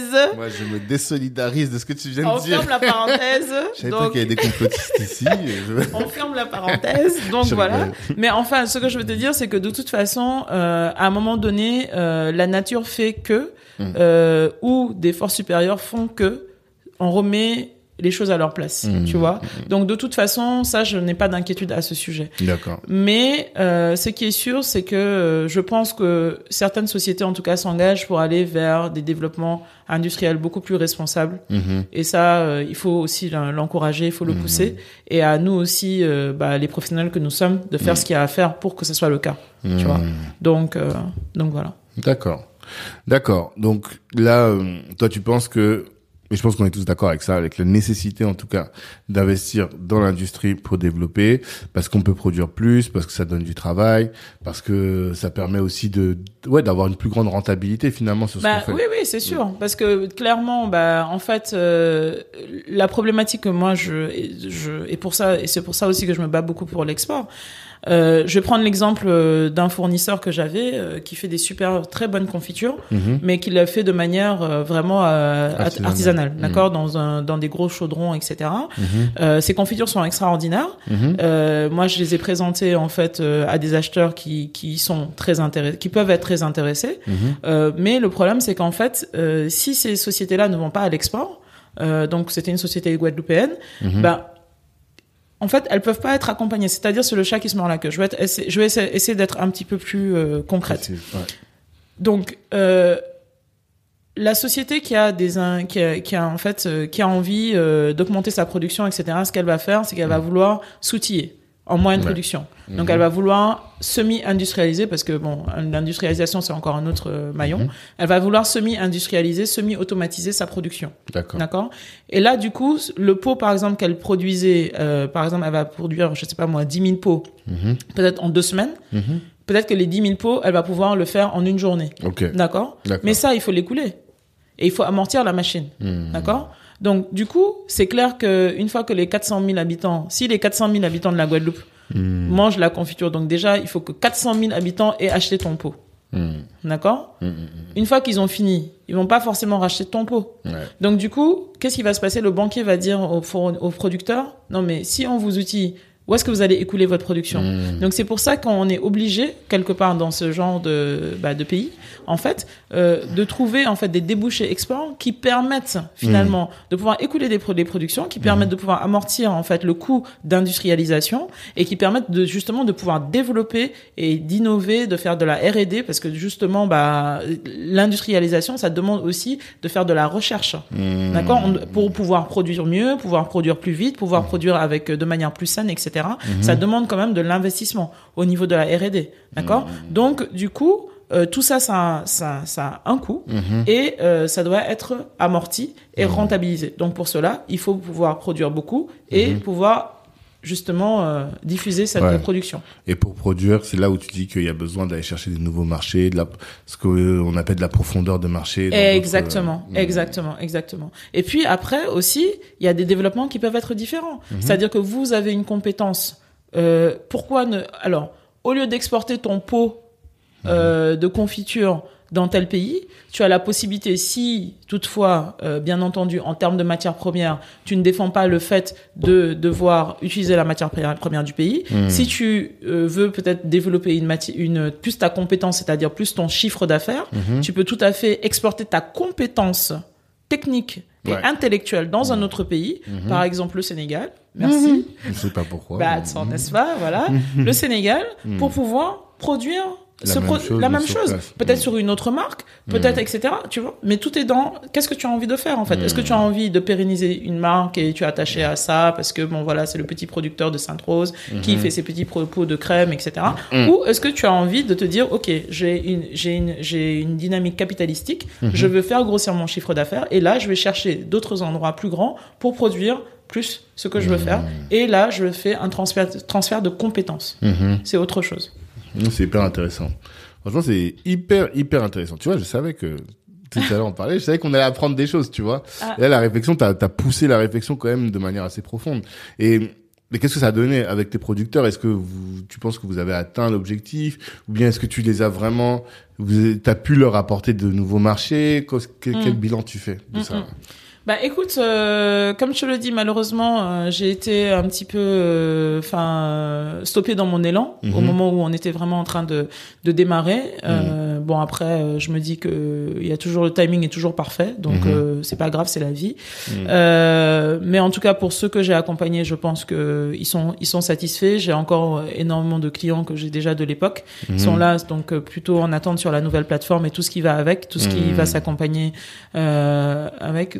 Aujourd'hui, euh, là, il y a une problématique que je rencontre. C'est euh, puisque du coup euh, la plateforme elle est axée donc on a vraiment choisi la niche africain caribéen donc les fournisseurs Mhm. en tout cas de l'Afro World donc Afrique Caraïbes Mhm. d'accord on a un problème de rigueur non guys on a un problème de rigueur Ouais. de process d'exigence tu vois et et ça parce que la plateforme n'est pas on n'est pas une plateforme B2C on est Mhm. une plateforme B2B puisque moi mon axe c'est vraiment le business business to business Mhm. euh, du coup euh, du coup non c'est même des fois pour l'envoi d'échantillons c'est compliqué Explique, donne non, des mais, exemples. non mais tu vois là par exemple euh, je ne vais pas citer citer la marque mais on a fait on a réalisé nos premiers envois vers Los Angeles donc on a fait un pari et ça a marché Bravo. donc on a fait euh, merci beaucoup. On a fait Pointe-à-Pitre Los Angeles on a fait Dakar Los Angeles. Mhm. et euh, du coup euh, donc euh, Pointe-à-Pitre Los Angeles les produits arrivent tous cassés. Donc euh, heureusement c'est un acheteur que je connais bien qui m'envoie euh, les photos qui me dit mais On fait quoi? What's happened? Mhm. et là je dis waouh et là j'étais confuse tu vois Mhm. j'étais j'étais perdue Mhm. je Un vois acheteur d'un grand groupe. Parce que quand tu dis B2B, c'est toujours des grands groupes, c'est ça? Pas forcément des grands groupes Mhm. ça peut être des grands groupes ça peut être des semi sociétés Ouais, donc ouais, Voilà, tout est C'est quand même des grosses structures. Voilà, c'est c'est des structures en tout cas Mhm. bien établies. Et donc, euh, et puis euh, bon, bah, moi j'étais un peu confuse parce que forcément. tu vois. Et là, euh, je regarde, donc on m'envoie les photos. Donc le fournisseur avait mis les échantillons, bouteilles dans un sachet. Comment veux-tu que le Mhm. truc fasse point à pied de Los Angeles, bouteille qui s'entrechoque Ouais. Tu emballes le truc. C'est des choses basiques en fait. Mhm. C'est des choses vraiment basiques, tu vois. Euh, pareil, euh, Sénégal, euh, enfin Dakar, euh, Dakar, Los Angeles. Mhm. Euh, donc une des collaboratrices du, du producteur me dit euh, oui mais euh, DHL me demande quel document. Je dis ah mais vous- une grande entreprise comme vous vous savez pas quel document et quand tu leur demandes est-ce que vous avez fait de- déjà de l'export ils te disent oui. Mhm. Mais quand il faut venir maintenant vraiment faire les choses tu te rends compte tout le monde en commence fait, à bégayer, non. tu Bah vois. oui. donc packing list les gens connaissent pas facture Mm. euh, d'export les gens connaissent pas tu vois. Mhm. Et euh, alors, moi, ça m'attriste parce que du coup, c'est ça en fait le problème aussi. C'est que dès que des fois tu te demandes aux gens, ils te disent oui, oui, je sais faire. Ouais. Souvent, dans nos, chez nous, c'est un problème. Tu comprends? Ouais, Mais ouais, ça, c'est un gros problème. Ouais. Parce que tu vois, les, les, les deux commandes qu'on a faites, Mm. excuse-moi, c'est pas pour parler d'argent, Mais tu vois, 300 euros chaque commande. Hmm. L'envoi, juste l'envoi, le transport. Mais bien sûr. Ah. Bah, j'en parle dans route. Les transports, on sait ce qui, ce qui se Mm, passe en fait. On est, c'est du hold-up qu'on fait dans avec nos pays quand on, on parle de commerce international, Ouais, d'accord? Donc, du coup, euh, tu mets autant d'argent, la personne, l'acheteur, il attend. Il y a toute cette, euh, euh, si tu veux, euh, cet Mm. Engouement, ouais, ouais, c'est- ouais. cette logistique, etc. Le produit, il arrive, il est cassé. Hmm. Euh, on veut faire un enlèvement DHL, on te demande, ok, t'as pas préparé les documents. Tu me demandes quels documents. Et pourtant, quand je t'ai demandé, est-ce que tu as déjà fait de l'export, tu me dis oui, oui, oui, euh, j'exporte là. Non, tu n'as jamais fait en fait. Tu vois, soyons un petit peu plus humbles en fait. Tu vois, moi quand je sais pas quelque chose, je demande. Je m'assois, j'écris, je prends mon cahier, je, je note. Toi, tu as vu quand tu m'as dit, on fait le truc, je t'ai demandé, mais c'est quoi les questions Hmm. J'étais Je t'ai dit, prête à. me- y a pas, y tu vois, pas. je je connais pas en fait. J'ai Ouais, jamais ouais, fait de podcast, je sais pas. Donc je m'ass- je m'assois, j'apprends. Hmm. Tu vois Hmm, hmm, hmm.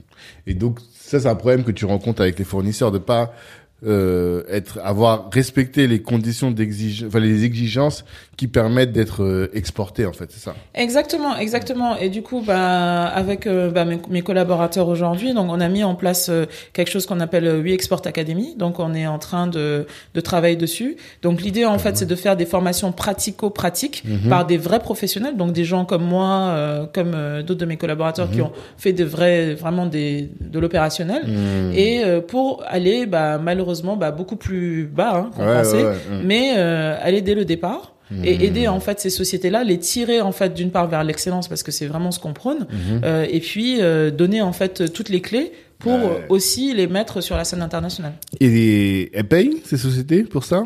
Est-ce qu'elles acceptent de payer pour ça? Bah, écoute, euh, certaines oui, celles qui ont, celles qui ont euh, le, enfin, Les celles qui ont les moyens, on va dire. Mm. Euh, pour d'autres, on est en train de, enfin, je suis en train de travailler. Bon, un de mes collaborateurs m'appelle Mère Teresa tout le temps. Hmm. Hello Anderson s'il m'entend, mais Mhm. bon. Euh, L'objectif, c'est de mettre aussi un fonds en place euh, pour euh, ces, ces sociétés qui seront peut-être pas aptes à pouvoir payer pour être formées. Ouais. Et puis Un bon, fonds abondé par qui? Comment vous l'abondez ce fonds? Ah, Alors, ah, t'es une vraie mère Teresa, oui. ok, non, d'accord. En fait, euh, l'idée c'est de, c'est bah du coup de prendre un pourcentage en fait euh, des transactions Hmm. euh, pour alimenter en fait un fonds. Mm. Et bon, bien, on essaiera bien sûr de l'abonder par euh, certainement euh, soit des pays, soit des fonds d'investissement pour euh, Ouais, pouvoir euh, soutenir ça. Hmm. Euh, mais ça, j'y tiens, j'y tiens beaucoup. Et puis, euh, bah, on peut tous le faire, hein, de diminuer un tout petit peu sa marge. euh, et puis, Ouais, mais euh, parce que toi déjà t'es dans un business où il n'y a pas des grandes marges. Non. Dans- entre- Si on prend le produit, le transport et autres, si on veut Mm. pas que les produits Mm. euh, coûtent cher, ça Mm. va être difficile, tu vois. Tout à Donc fait. si en plus là-dedans faut que tu rognes de ta marge pour former les gens, Bon, En après, le pricing, c'est, c'est ma, C'est ma première passion, hein. c'est ça. c'est mon, Mm. expertise. Donc euh, voilà. Mais euh, voilà, quand on a envie de faire des choses, on peut toujours le faire. Mhm. Ce projet aussi, euh, bon, euh, c'est clair que si je gagne de l'argent, euh, ça sera super parce que c'est, il faut vivre et puis il faut. Surtout que t'es un requin, alors. Ah non, mais y a pas de problème, comme tu veux. Je Mais rigole, je sais pas avec qui. non, mais comme tu veux. Mais de toute façon, on Mm. fait pas des entreprises en fait pour qu'elles ne soient pas rentables. Mais c'est ça le truc, tu Voilà. vois. Donc Sinon, là, on est là, obligé de les fermer, tu vois. on est d'accord. Donc moi je suis pour ça, c'est-à-dire que Mm. si tu fais ton chiffre d'affaires et que tu euh, tu fais un bon chiffre, que tu fais du bénéfice, mais amen en fait, tu vois. Mm. Quand on paye beaucoup d'impôts, bon moi ça m'énerve parce que là actuellement les impôts ils sont sur mon dos, mais quand tu payes beaucoup d'impôts.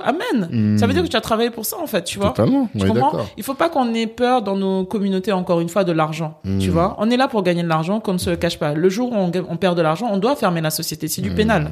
OK? On n'est pas là pour euh, garder des sociétés qui ne marchent pas. On doit les savoir les fermer aussi quand ça ne marche pas. Mm. D'accord Mm. Donc euh, moi Sans je- affect. sans affect, moi je suis passé par là. Arrêtons de dire nos entreprises ce sont nos bébés. etc. Ce sont pas vos bébés, vos bébés ils sont à la maison. Les entreprises c'est pas une entreprise c'est pas un bébé. Non mais, ça c'est la avoir un lien première. affectif avec ta, ta Non boîte. non non non non, moi c'est la première chose que j'en- j'enseigne aux personnes que j'accompagne. Votre société ce n'est pas votre bébé. Vous devez pouvoir être totalement détaché affectivement de votre société. Ah, Ça je te le dis, ça c'est la clé du business. ok. Ça c'est la clé. En tout cas c'est ma clé. Non, je comprends. C'est Chacun une a sa manière de philosophie, vivre. Ouais, chacun ouais, a sa une doctrine. manière de voir. Moi, je n'ai pas d'attachement. Je ne dois, Mm. enfin, j'en ai eu par le Mhm. passé. Ouais. Je suis passé par là aussi. Mhm. J'ai dû aussi fermer une entreprise, Mhm. d'accord? Mais parce que on a, quand on est chef d'entreprise, on a des droits, droits Mhm. et on a des devoirs, Mhm. d'accord? Et ça, souvent, on l'oublie, d'accord? Donc du coup, bah, quand une entreprise ne fonctionne pas ou quand une entreprise n'est pas rentable, à un moment donné, il faut la fermer. Et donc, il faut avoir ce détachement-là. Et pour moi, aujourd'hui, en tout cas, je n'ai pas d'attachement affectif avec mes entreprises. Et ça, c'est hyper important. Je pense que ça, c'est la clé du business. Parce que quand un business ne marche pas, vous voyez, les grandes entreprises, elles vendent, elles ferment, elles font des liquidations judiciaires, etc. Elles récupèrent de l'argent. Pour pouvoir faire ça, il faut pas avoir d'attachement affectif. Ouais. C'est ma religion. Chacun, chacun, chacun sa religion dans le business. Moi, dans le business, j'ai appris que mon entreprise, quand quelqu'un vient me dire oui, c'est mon bébé, non, non, non, non, non, non, non. Hmm. Non, tu as un enfant, Mhm. il s'appelle un tel, Mhm. tu Lui, donnes tout l'amour du monde, d'accord? Cette société, elle est faite pour faire du chiffre, pour marcher. Ouais. Parce que quand on commence à avoir trop d'affect dans une entreprise, en fait, qu'est-ce qu'on fait? On fait les mauvais choix. Parce qu'on fait des choix qui sont guidés par l'affect. Alors qu'une entreprise, malheureusement, c'est bah, bien sûr une âme. Il n'y a pas de problème parce que c'est l'âme que vous allez amener dans l'entreprise. Donc ça va être euh, la philosophie, ça va faire qu'est-ce qu'est-ce que comment ça se fait que votre entreprise va être différente d'une autre? Des fois, tu as deux entreprises qui font la même chose. Mm. Donc c'est l'âme que tu vas y apporter, d'accord? Donc toute cette âme tu vas l'apporter. Mais ensuite, bah ça reste que finalement bah très très dans les chiffres finalement. Mm. Dans ok, tu fais rentrer, tu fais sortir, etc. Et dès que Mhm. tu commences à être trop dans l'affect, bah malheureusement tu fais des fois les mauvais choix. Non, c'est hyper intéressant. C'est une manière de voir les choses. Très, très, très, vraiment très intéressant. Euh, c'est- après, je dirais que moi, j'ai du mal. Je, tu Mais tout Black dépend le c'est step- projet de ma tout vie, tu vois, par tout dépend le step, tout le Mm. dépend le step que tu veux apporter à ton entreprise, Mm. tu vois? Mhm. Mais à un moment donné, c'est à toi de te demander est-ce que ok, tu veux gagner de l'argent avec ça? Mhm. ou est-ce que tu veux euh, continuer à, en- à ce que ce soit en gros ta passion, ta, ton rêve, ton bébé. Mm. En fait, tout est, c'est, c'est, c'est, tout est là en fait. Et si tu es ok avec ça, Mm. eh ben on est ok. Tu vois, comme j'ai dit tout à l'heure, tout est une question de être ok avec les choses en fait. Non, c'est un vrai sujet. Tu vois, j'en ai même oublié les questions que je voulais te poser. Vraiment, tu m'as emmené loin, là. J'aurais à réfléchir au, au sens de la vie, au sens de- des entreprises. Mais c'est un très, très, très, très gros sujet. Trop d'affect dans notre boîte. Non, c'est malheureux. Tu sais, Ouais. franchement, j'ai- tu m'as, tu m'as perturbé. Non, mais bon, ok, d'accord. Alors, euh, 2000, 20 Ouais, alors pourquoi est-ce que tu... Parce que une de tes particularités, c'est que tu as repris le taf, Ouais. tu vois. Pourquoi Euh, donc quand, quand tu dis repris le taf, c'est être salarié. Ouais. Oui, c'est ça. D'accord. Oui, Oui, oui, oui, T'as ah. t'as repris un, tra- un travail oui, salarié, tout quoi, à tu fait, vois. tout à fait. Et, euh, pourquoi? Bah écoute, euh, parce que euh, comme je t'ai dit, bah, à un moment donné, j'ai dû stopper euh, mon activité pour des raisons personnelles, donc j'ai- Mm. j'ai pris un petit peu de recul sur le business. Hmm. Et du coup, bah après, bah, il faut payer ses factures, il faut Oui, vivre, tu vois. Euh, Donc du coup, j'ai repris un, j'ai repris un taf. Entre temps, j'en ai même repris un autre, tu Hmm. vois. Et euh, encore une fois, ben, enfin tranquille en fait. Je suis ok Mm. avec ça, tu vois. Ouais, ouais. Je veux dire, je, je suis contente aujourd'hui euh, d'apporter ce que j'apporte dans le groupe dans lequel je travaille. Mhm. Euh, je suis extrêmement En tant qu'acheteuse Toujours? Non, alors non, pas du tout, parce qu'entre temps, bah, du coup, j'ai fait, comme je te l'ai dit, beaucoup de métiers. Entre temps, parce que bah, aux Antilles, on est très polyvalent, euh, etc. Bon, mm. ouais, voilà, du bizdev, Hmm. Euh, bah, de l'achat toujours, euh, bah, de la gestion euh, de de centres de coûts, etc. Hmm. Euh, bah, beaucoup de conseils puisque bah, à travers mon entreprise. Euh, et aujourd'hui, euh, j'évolue plus dans des postes de conseil interne, on va Mhm. dire. Donc euh, c'est comme ça qu'on appelle ça. Donc dans les directions de transformation Hmm. et euh, où euh, du coup, euh, donc euh, aujourd'hui, je travaille énormément sur tout ce qui est process. Mhm. Euh, donc je je- j'aide en fait certaines donc cette société à à du coup définir tout un tas de process euh, au niveau marque euh, excusez-moi au niveau pricing Mhm. et invoicing. Donc, euh, pricing, c'est tout ce qui est euh, construction des prix, des marges, etc. Mhm. Et puis facturation, donc sur la partie invoicing. Hmm.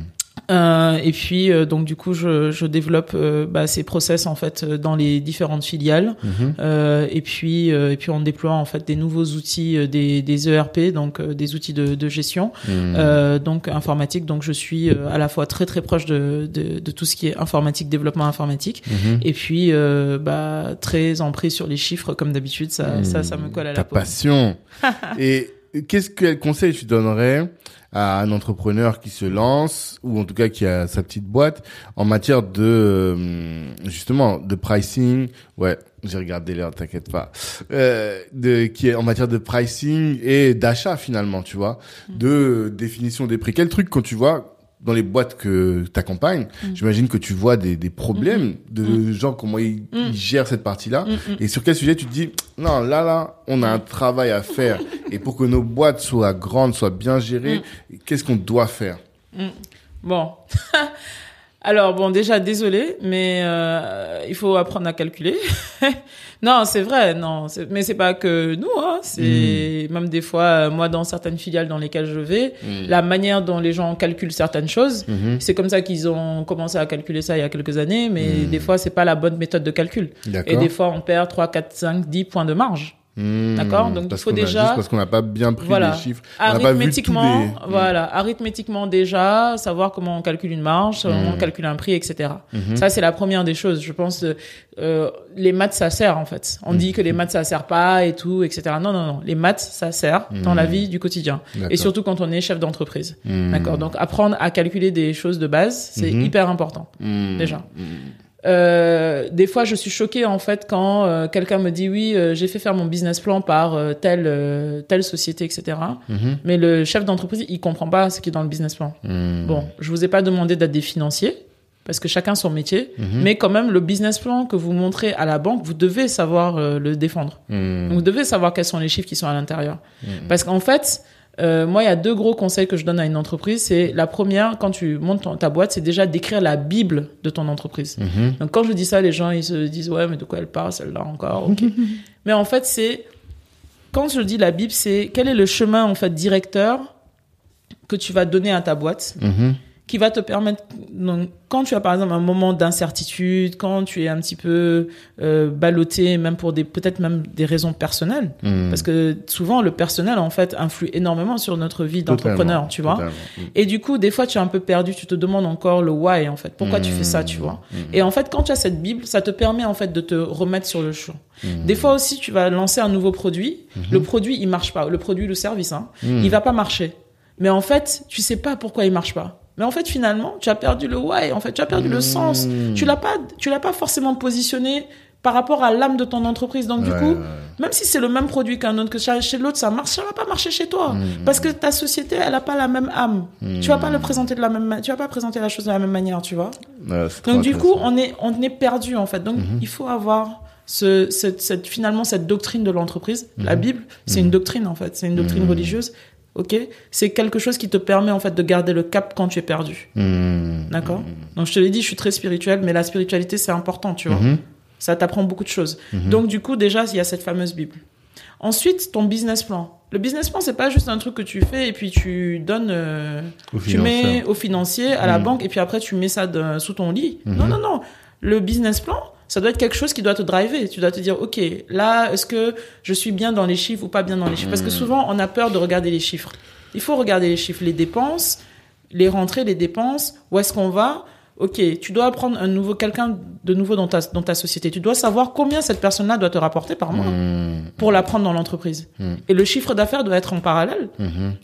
Quand tu dois payer un prestataire, bah le prestataire, il faut que quand tu vas le payer là, tu sais que derrière combien de marge, en fait combien tu vas rentrer en plus pour pouvoir le payer, tu vois? Et toutes ces choses-là, des fois, je pense que les gens font un déni parce que on a du mal à parler d'argent, on a du mal à, mal à totalement. parler de chiffres. Mais en fait, finalement, les grandes entreprises là, nos amis occidentaux, pourquoi ils réussissent? Parce que tout est calé. Moi, quand on vient me demander les comptes, c'est là, tu vois? C'est comme ça que ça se passe dans les grandes entreprises. Donc aujourd'hui, euh, moi je suis très à l'aise avec le fait de d'être salarié, d'être revenu dans le salariat, parce que des gens peuvent se dire ah oui, euh, je suis chef d'entreprise, tu retournes salarié, ah c'est un échec. Ok, if you want. Moi pour moi c'est pas un échec, c'est une phase de ma vie. Ça me va très bien. J'apprends énormément de choses. J'impacte aussi mon quotidien parce qu'on se dit ah la petite Blackos là, elle est arrivée là. Tous les autres Blackos derrière, ils vont se dire ah ouais, ok, on peut y arriver. Et j'utilise Blackos exprès parce que c'est Ouais. pas du tout mes, mon champ lexical habituel. Mais pour dire que nous aussi, on peut arriver, on peut arriver à des très grands postes. On peut parler au COMEX, on peut avoir euh, les numéros 1, numéro 2, on peut discuter, boire un verre avec le CEO d'un très grand groupe. C'est possible pour nous aussi, tu vois.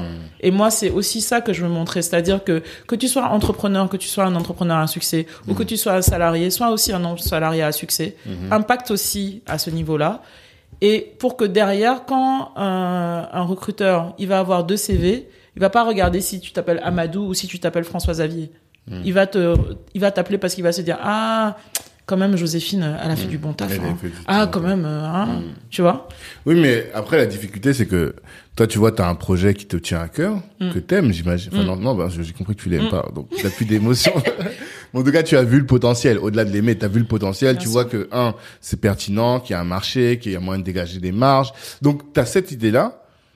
Et donc, tu gardes les deux en même temps. Comment tu fais concrètement pour gérer ta vie? Parce que je sais que les postes que tu occupes, c'est pas des postes à 35 heures. Tu vois Donc, euh, tu dois être au moins à 40 heures minimum.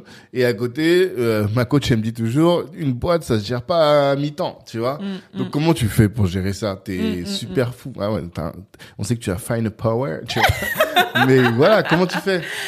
Bah écoute, euh, bon déjà, euh, déjà oui, c'est pas tous les jours évident. Euh, bon déjà, je m'entoure très très bien au sein de mon Mhm. entreprise. Mhm. Euh, là, je suis en train en plus de la restructurer, donc voilà, je mets vraiment des gens, des gens qui en, enfin voilà, que je, je vais bien sentir à au poste stratégique. Mhm. Tout le monde sait ce qu'il a à faire. Et puis surtout, je prends des gens qui en ont envie, quoi. Tu vois, Mhm. Euh, je prends des killers, quoi. Ouais. Ça, c'est important. Mhm. Ben, il faut prendre des gens qui vous ressemblent. Sinon, euh, mais oui, tu vois, Mhm. il faut prendre des gens qui vous ressemblent. En tout cas, moi, je prends des gens qui me ressemblent, tu Ou vois, qui te complète. et qui me qui me ressemblent et qui me complètent, Ouais, tu vois. aussi. Voilà, et qui me complètent, ça permet justement d'élargir euh, ton panel euh, d'actions, de compétences, etc.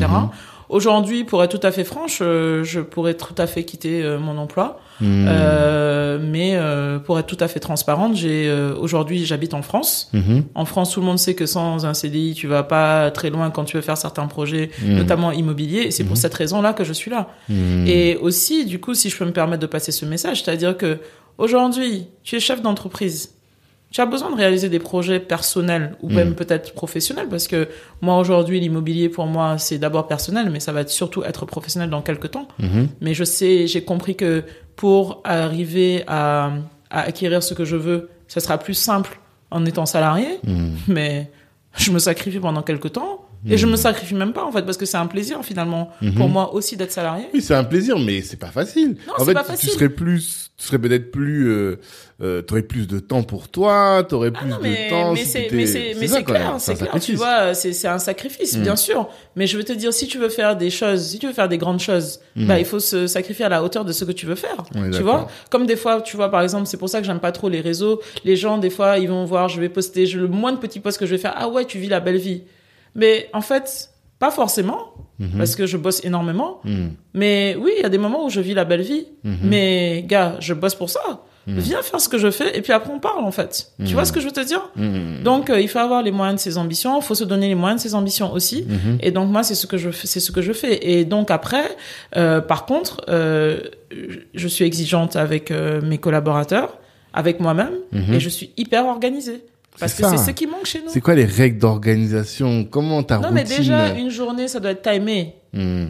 Ok, de telle heure à telle heure tu fais quoi? De telle heure à telle heure tu fais quoi? J'ai encore un ami dernièrement qui m'a encore rappelé ça. Il parlait avec quelqu'un qui lui disait oui moi ma journée elle est timée donc j'arrive à faire plein de choses. Mais en effet c'est ça. Mhm. Ça veut dire que moi ma journée elle est hyper timée. Je fais Mhm. plein de choses. J'ai aussi une vie personnelle très très animée. Tu Mhm. vois, je, je fais plein de choses. Je fais de la danse, je fais de la musique, je fais plein de plein de choses. Et que les gens pourraient même pas imaginer. Ils se diraient non mais elle, elle doit faire que travailler dans sa vie. Eh ben non, je ne fais pas que travailler dans ma vie. Je cuisine, euh, je fais de la danse, je fais plein de choses. euh. J'ai euh, mais je vois mes amis, je vais au resto, je fais tout comme Mhm. tout le monde. T'arrives à vivre en gérant ces deux projets de front. C'est ça en fait. Ouais, j'arrive à. Alors, je sais que ça, c'est une période quand même qui est très, qui est charnière et qui est, qui est, qui est intense parce Mhm. que bah c'est, c'est vrai que c'est pas évident tous les jours. Je travaille beaucoup. Après, c'est vrai que j'ai une capacité de, de faire, de travailler vite en peu de temps. Mhm. Mais ça aussi, ça se travaille. Tu vois, je parlais avec une de mes collaboratrices la dernière fois et tout. Elle me disait, euh, elle me disait oui, elle a ses examens, elle a, parce qu'elle est alternante. Et puis euh, elle me dit non, mais je sais pas comment. Je lui dis mais écoute, euh, il faut apprendre ça, ça, ça. Il faut par exemple les incoterms en commerce international, il faut apprendre par cœur. Elle me dit oui, mais comment machin et tout. Je dis mais comment est ta mémoire? Elle me dit euh, comment est ma mémoire? Je lui dis euh, bah comment tu fais pour retenir? Je, Mhm. Donc elle me dit bah euh, je, je- c'est en écoutant des choses que je retiens. Donc je lui dis, Mm. je lui dis, euh, ok, bah dans ce cas-là, bah écoute euh, YouTube, mets-toi un podcast dans la tête, Mm. écoute le truc. euh, Mm-hmm. Enfin, tu vois. Moi, c'est ma mémoire, elle est visuelle. Mm. Donc comme ma mémoire elle est visuelle, bah je j'entraîne ma mémoire, tu vois. Donc en fait, il faut aussi s'entraîner. C'est pas se dire, ok, on a telle capacité et puis on les laisse comme ça. Non. Moi, par exemple, je travaille dans des chiffres. Ben, je fais des exos de calcul mentaux.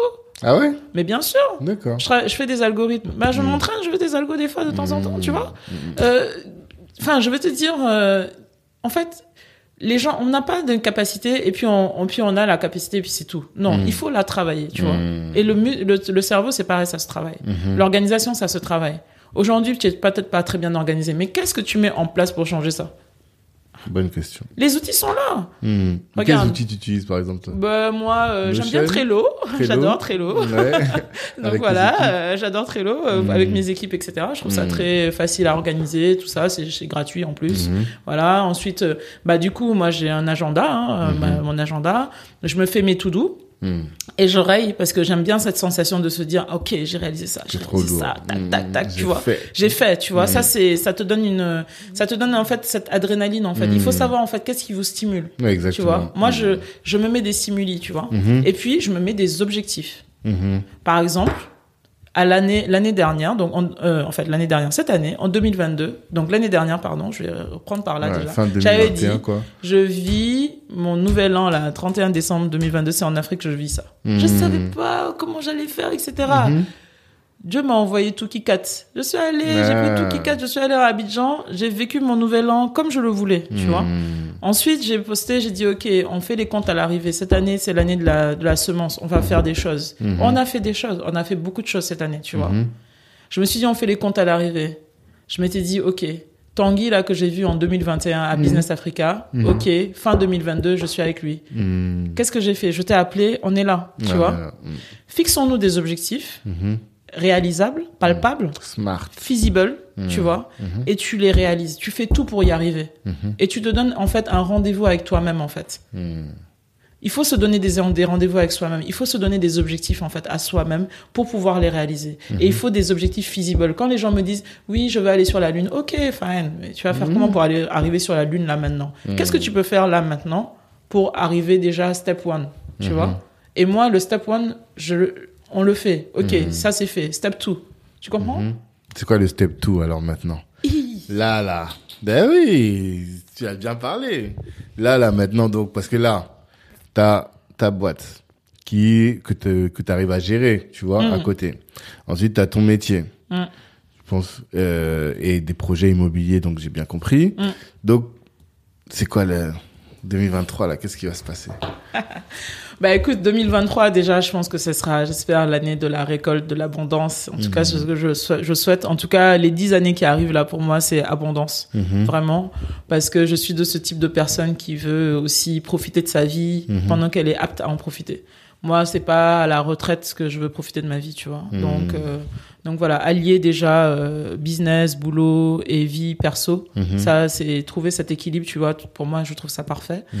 Euh, écoute, 2023, euh, beaucoup de choses en perspective. Ouais. Déjà, on est en train de, de chercher un, un lieu pour pouvoir avoir vraiment un repère pour Mhm. l'excellence africaine et caribéenne. Ici à Paris, je veux vraiment faire ça. Donc on est Outre le Mansa? Outre le Mansa, mais ça sera Mhm. différent parce que le. Mansa on aime bien s'enjailler là-bas, c'est super, Ouais. c'est magnifique, j'adore. Là, tu parles de quoi, du coup? Quel type de lieu? Un lieu professionnel? Ou un Oui, lieu... un lieu professionnel, tout à fait. D'accord. Comme ici, là?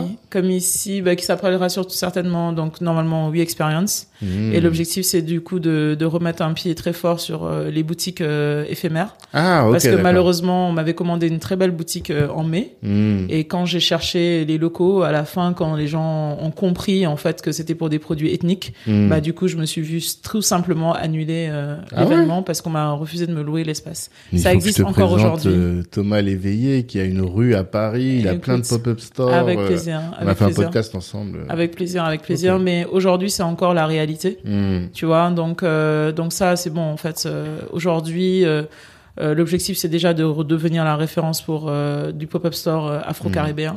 Et là, c'est le pop-up store pour ta boîte finalement, Ouais, hein, ouais. pour euh, Target Point, Pour Target faire en sorte que tu puisses faire des événements là-bas. Voilà, des événements Mm. et puis surtout aussi avoir un endroit sympa où se retrouver, pouvoir faire nos dîners de presse, pouvoir faire nos shootings photos, etc. Mmh. Vraiment un endroit à nous. Donc ça, c'est ça, c'est le target très fort de cette année 2023. Ok. Et je t'inviterai, t'inquiète pas, ah au bah, lancement. compte bien. Si tu le fais pas, je vais être vexé. Je Tu dire, verras, le, comment tu seras le, le maître de cérémonie, tu verras.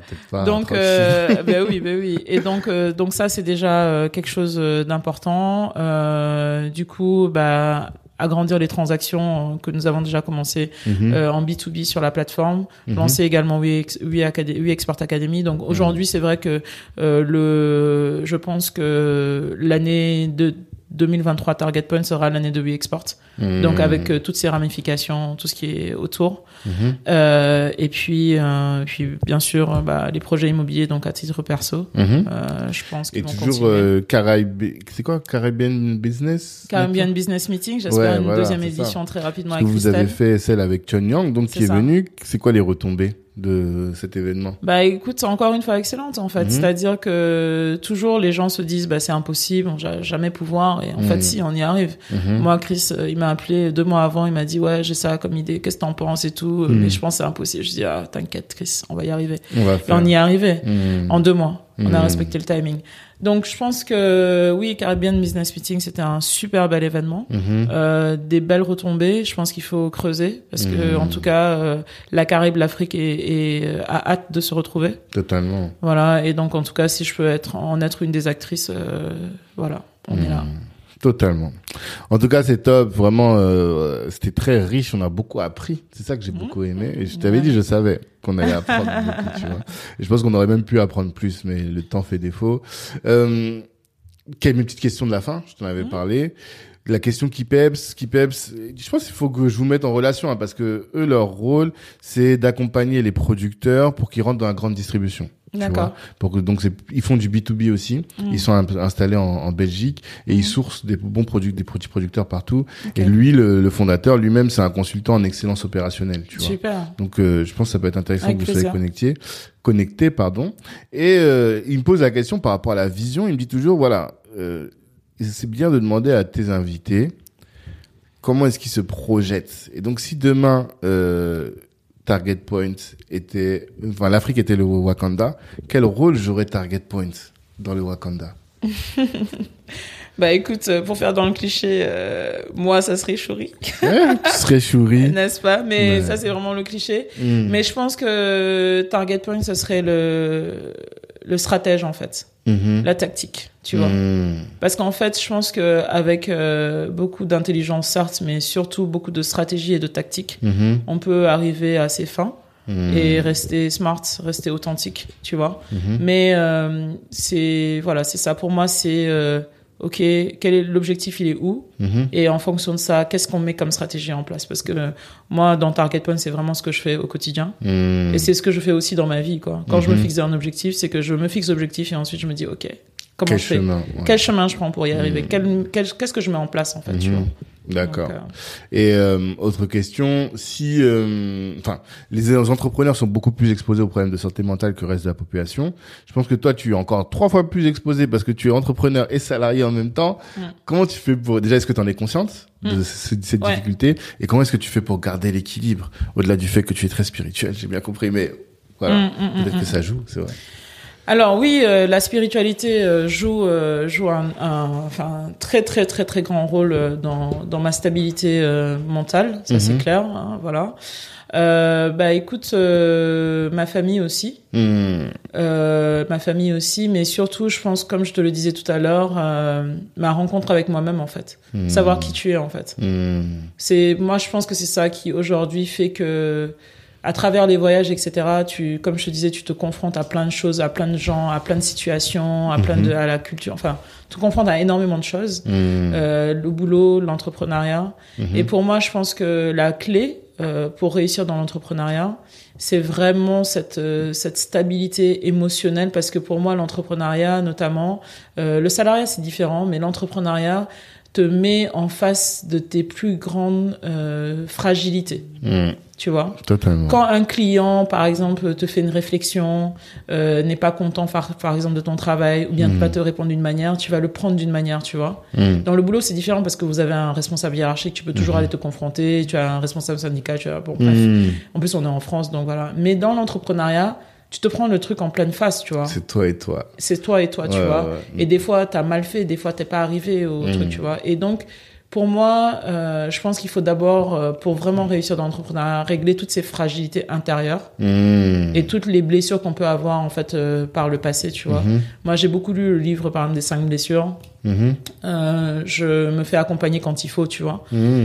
Euh, Accompagné. Psy accompagner, ou coach? oui, psy, coach, etc. Mhm. Tu vois, moi, j'ai aucun problème avec ça. Euh, parce qu'en fait, je pense que plus tu te connais, plus tu es stable à l'intérieur de toi. Déjà, plus, plus tu rayonnes Mhm. sur ton environnement, Mhm. plus tu es bien. Tu vois, par exemple, moi, euh, que ce soit au boulot, que ce soit dans l'entreprise, que ce soit avec les amis, partout, Mhm. me disent, ouais, t'es toujours souriante, t'es toujours bien, t'as toujours le... Mais en fait, oui. Parce qu'en Mhm. fait, quoi qu'il puisse se passer, ok, je suis là, tu vois, et je suis, je suis debout et je suis bien à l'aise dans mes baskets. D'accord. C'est hyper important. Je pense que ça, c'est c'est là où tu, tu puisses toute ta force, en fait. Tu vois Donc, il y a des jours qui sont moins faciles que d'autres, mais euh, on le prend cool. Un petit peu de méditation, on se... et puis après, on... et puis on y va. Non, vraiment, c'est. Je Mhm. pense que c'est la base, c'est la stabilité intérieure. Ok, c'est important.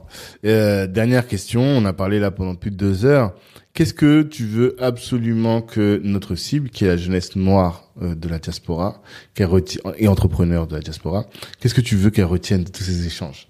Un truc que tu te dis, faut pas qu'il soit passé à côté de ce message-là. Ce serait quoi? Yay. C'est difficile, on a tellement parlé. Bah oui. Euh, Bah écoute, moi, bah, je vais me répéter, hein, mais franchement, les gars, tout est possible. Mhm. Guys, tout est possible. Mhm. Franchement, franchement. Mhm. Dites-vous que, voilà, on est. Tu peux y arriver, quel que soit qui tu es, quel que soit d'où tu viens, Mhm. tu peux y arriver. Mhm. Franchement, ça, c'est. c'est- Mais après, il faut se donner les moyens, quoi. Mhm. On peut pas être feignant et se dire on, on y, on y arrive, Mhm. tu vois. Totalement. Voilà. Donc, euh, on a des moments durs. Il faut, on peut, voilà, courber les chines, on peut mettre un, un genou à terre, mais pas deux. Mhm. Tu vois. Voilà. Il faut toujours avancer et se dire que on sait jamais d'où vient une main tendue aussi. Mhm. Donc, moi, je suis très respectueuse des gens. Très, Mhm. très respectueuse des gens. Euh, je suis aussi très dans la gratitude toujours de ce que j'ai déjà, parce qu'on se plaint souvent, mais attends, Totalement. ça va, Totalement. on est bien, tu vois, par rapport à beaucoup. Et euh, donc, euh, et dites-vous que par rapport à tout ça, bah, tout est possible, quoi. Mhm. Si on est droit, si on est authentique, si on fait du bien autour de nous. Ok, ben merci euh, Joséphine. Tu vois, on l'a fait. Yes. Finalement, on a réussi à le faire. Vraiment. Et euh, ben, on te souhaite de la réussite Merci, sur euh, cette merci, activité. on va suivre We Export et tout ça, on va le suivre. merci, merci. Et on espère que tous les projets vont arriver à leur terme. Vraiment, totalement. Et de toute façon, on est ensemble. C'est ça. Euh, c'est ça, On c'est ça. On est ensemble et toi, merci à toi de m'avoir reçu. Merci pour tout ce que tu fais pour la communauté. C'est très plaisir. important vraiment de, de mettre la lumière en fait sur les actions parce que c'est pas évident pour tous les tout, pour tout le monde tous les jours. Mhm. Mais voilà, on a besoin aussi euh, de, de moments d'échange comme ça Merci. et surtout pour pouvoir tirer les autres. Et voilà, merci pour tout ce que tu fais pour la communauté. C'est gentil, merci beaucoup. Et à tous les auditeurs, je vous dis rendez-vous vendredi prochain pour un ou une autre invitée qui sera aussi inspirante que l'a été Joséphine. Force à vous et revoyez vos ambitions à la hausse. Ciao. Hello, hello. Merci d'avoir pris le temps d'écouter cet épisode jusqu'au bout. Avant de terminer, je voulais vous annoncer la création de la Cali Business Academy. Qu'est-ce que c'est que la Cali Business Academy? C'est un centre de formation dans lequel vous êtes formé par les meilleurs. Imaginez que Rokaya Diallo ou Harry Rosenmack vous forment à la prise de parole en public. Ou encore que Ibrahima Sissoko vous forme à entreprendre dans la tech. Ou que Olivier Laouché, euh, Christian Zella de Nofi vous forme à entreprendre dans les médias. Voilà un peu le type de programme que l'on vous concocte dans le cadre de la Cali Business Academy. Apprenez à entreprendre, certes, à vous insérer ou à obtenir des skills professionnels, mais en étant formé par les meilleurs. Ces meilleurs-là, vous les avez écoutés dans le cadre du podcast, vous les connaissez dans la communauté et ils sont là à votre disposition pour répondre aussi à toutes vos questions. Ce centre de formation, pour le découvrir, eh bien, ce que je vous invite à faire, c'est de nous suivre, Black Network, sur tous les réseaux sociaux, d'aller sur notre site internet aussi, de vous inscrire pour recevoir notre newsletter. Et là, vous serez informé régulièrement des différentes sessions de formation en présentiel ou à distance que nous allons organiser. Et puis, par rapport au podcast, eh bien, comme je vous le dis toujours, merci de partager autour de vous. Vous avez sûrement dû euh, considérer que ce que vous avez entendu vous a édifié et pourrait intéresser un de vos frères, une de vos sœurs ou un de vos contacts, eh bien, si vous partagez, si vous commentez sur euh, Apple Podcast, ça va nous aider à faire grandir le podcast et à toucher un maximum de monde. Merci pour votre attention.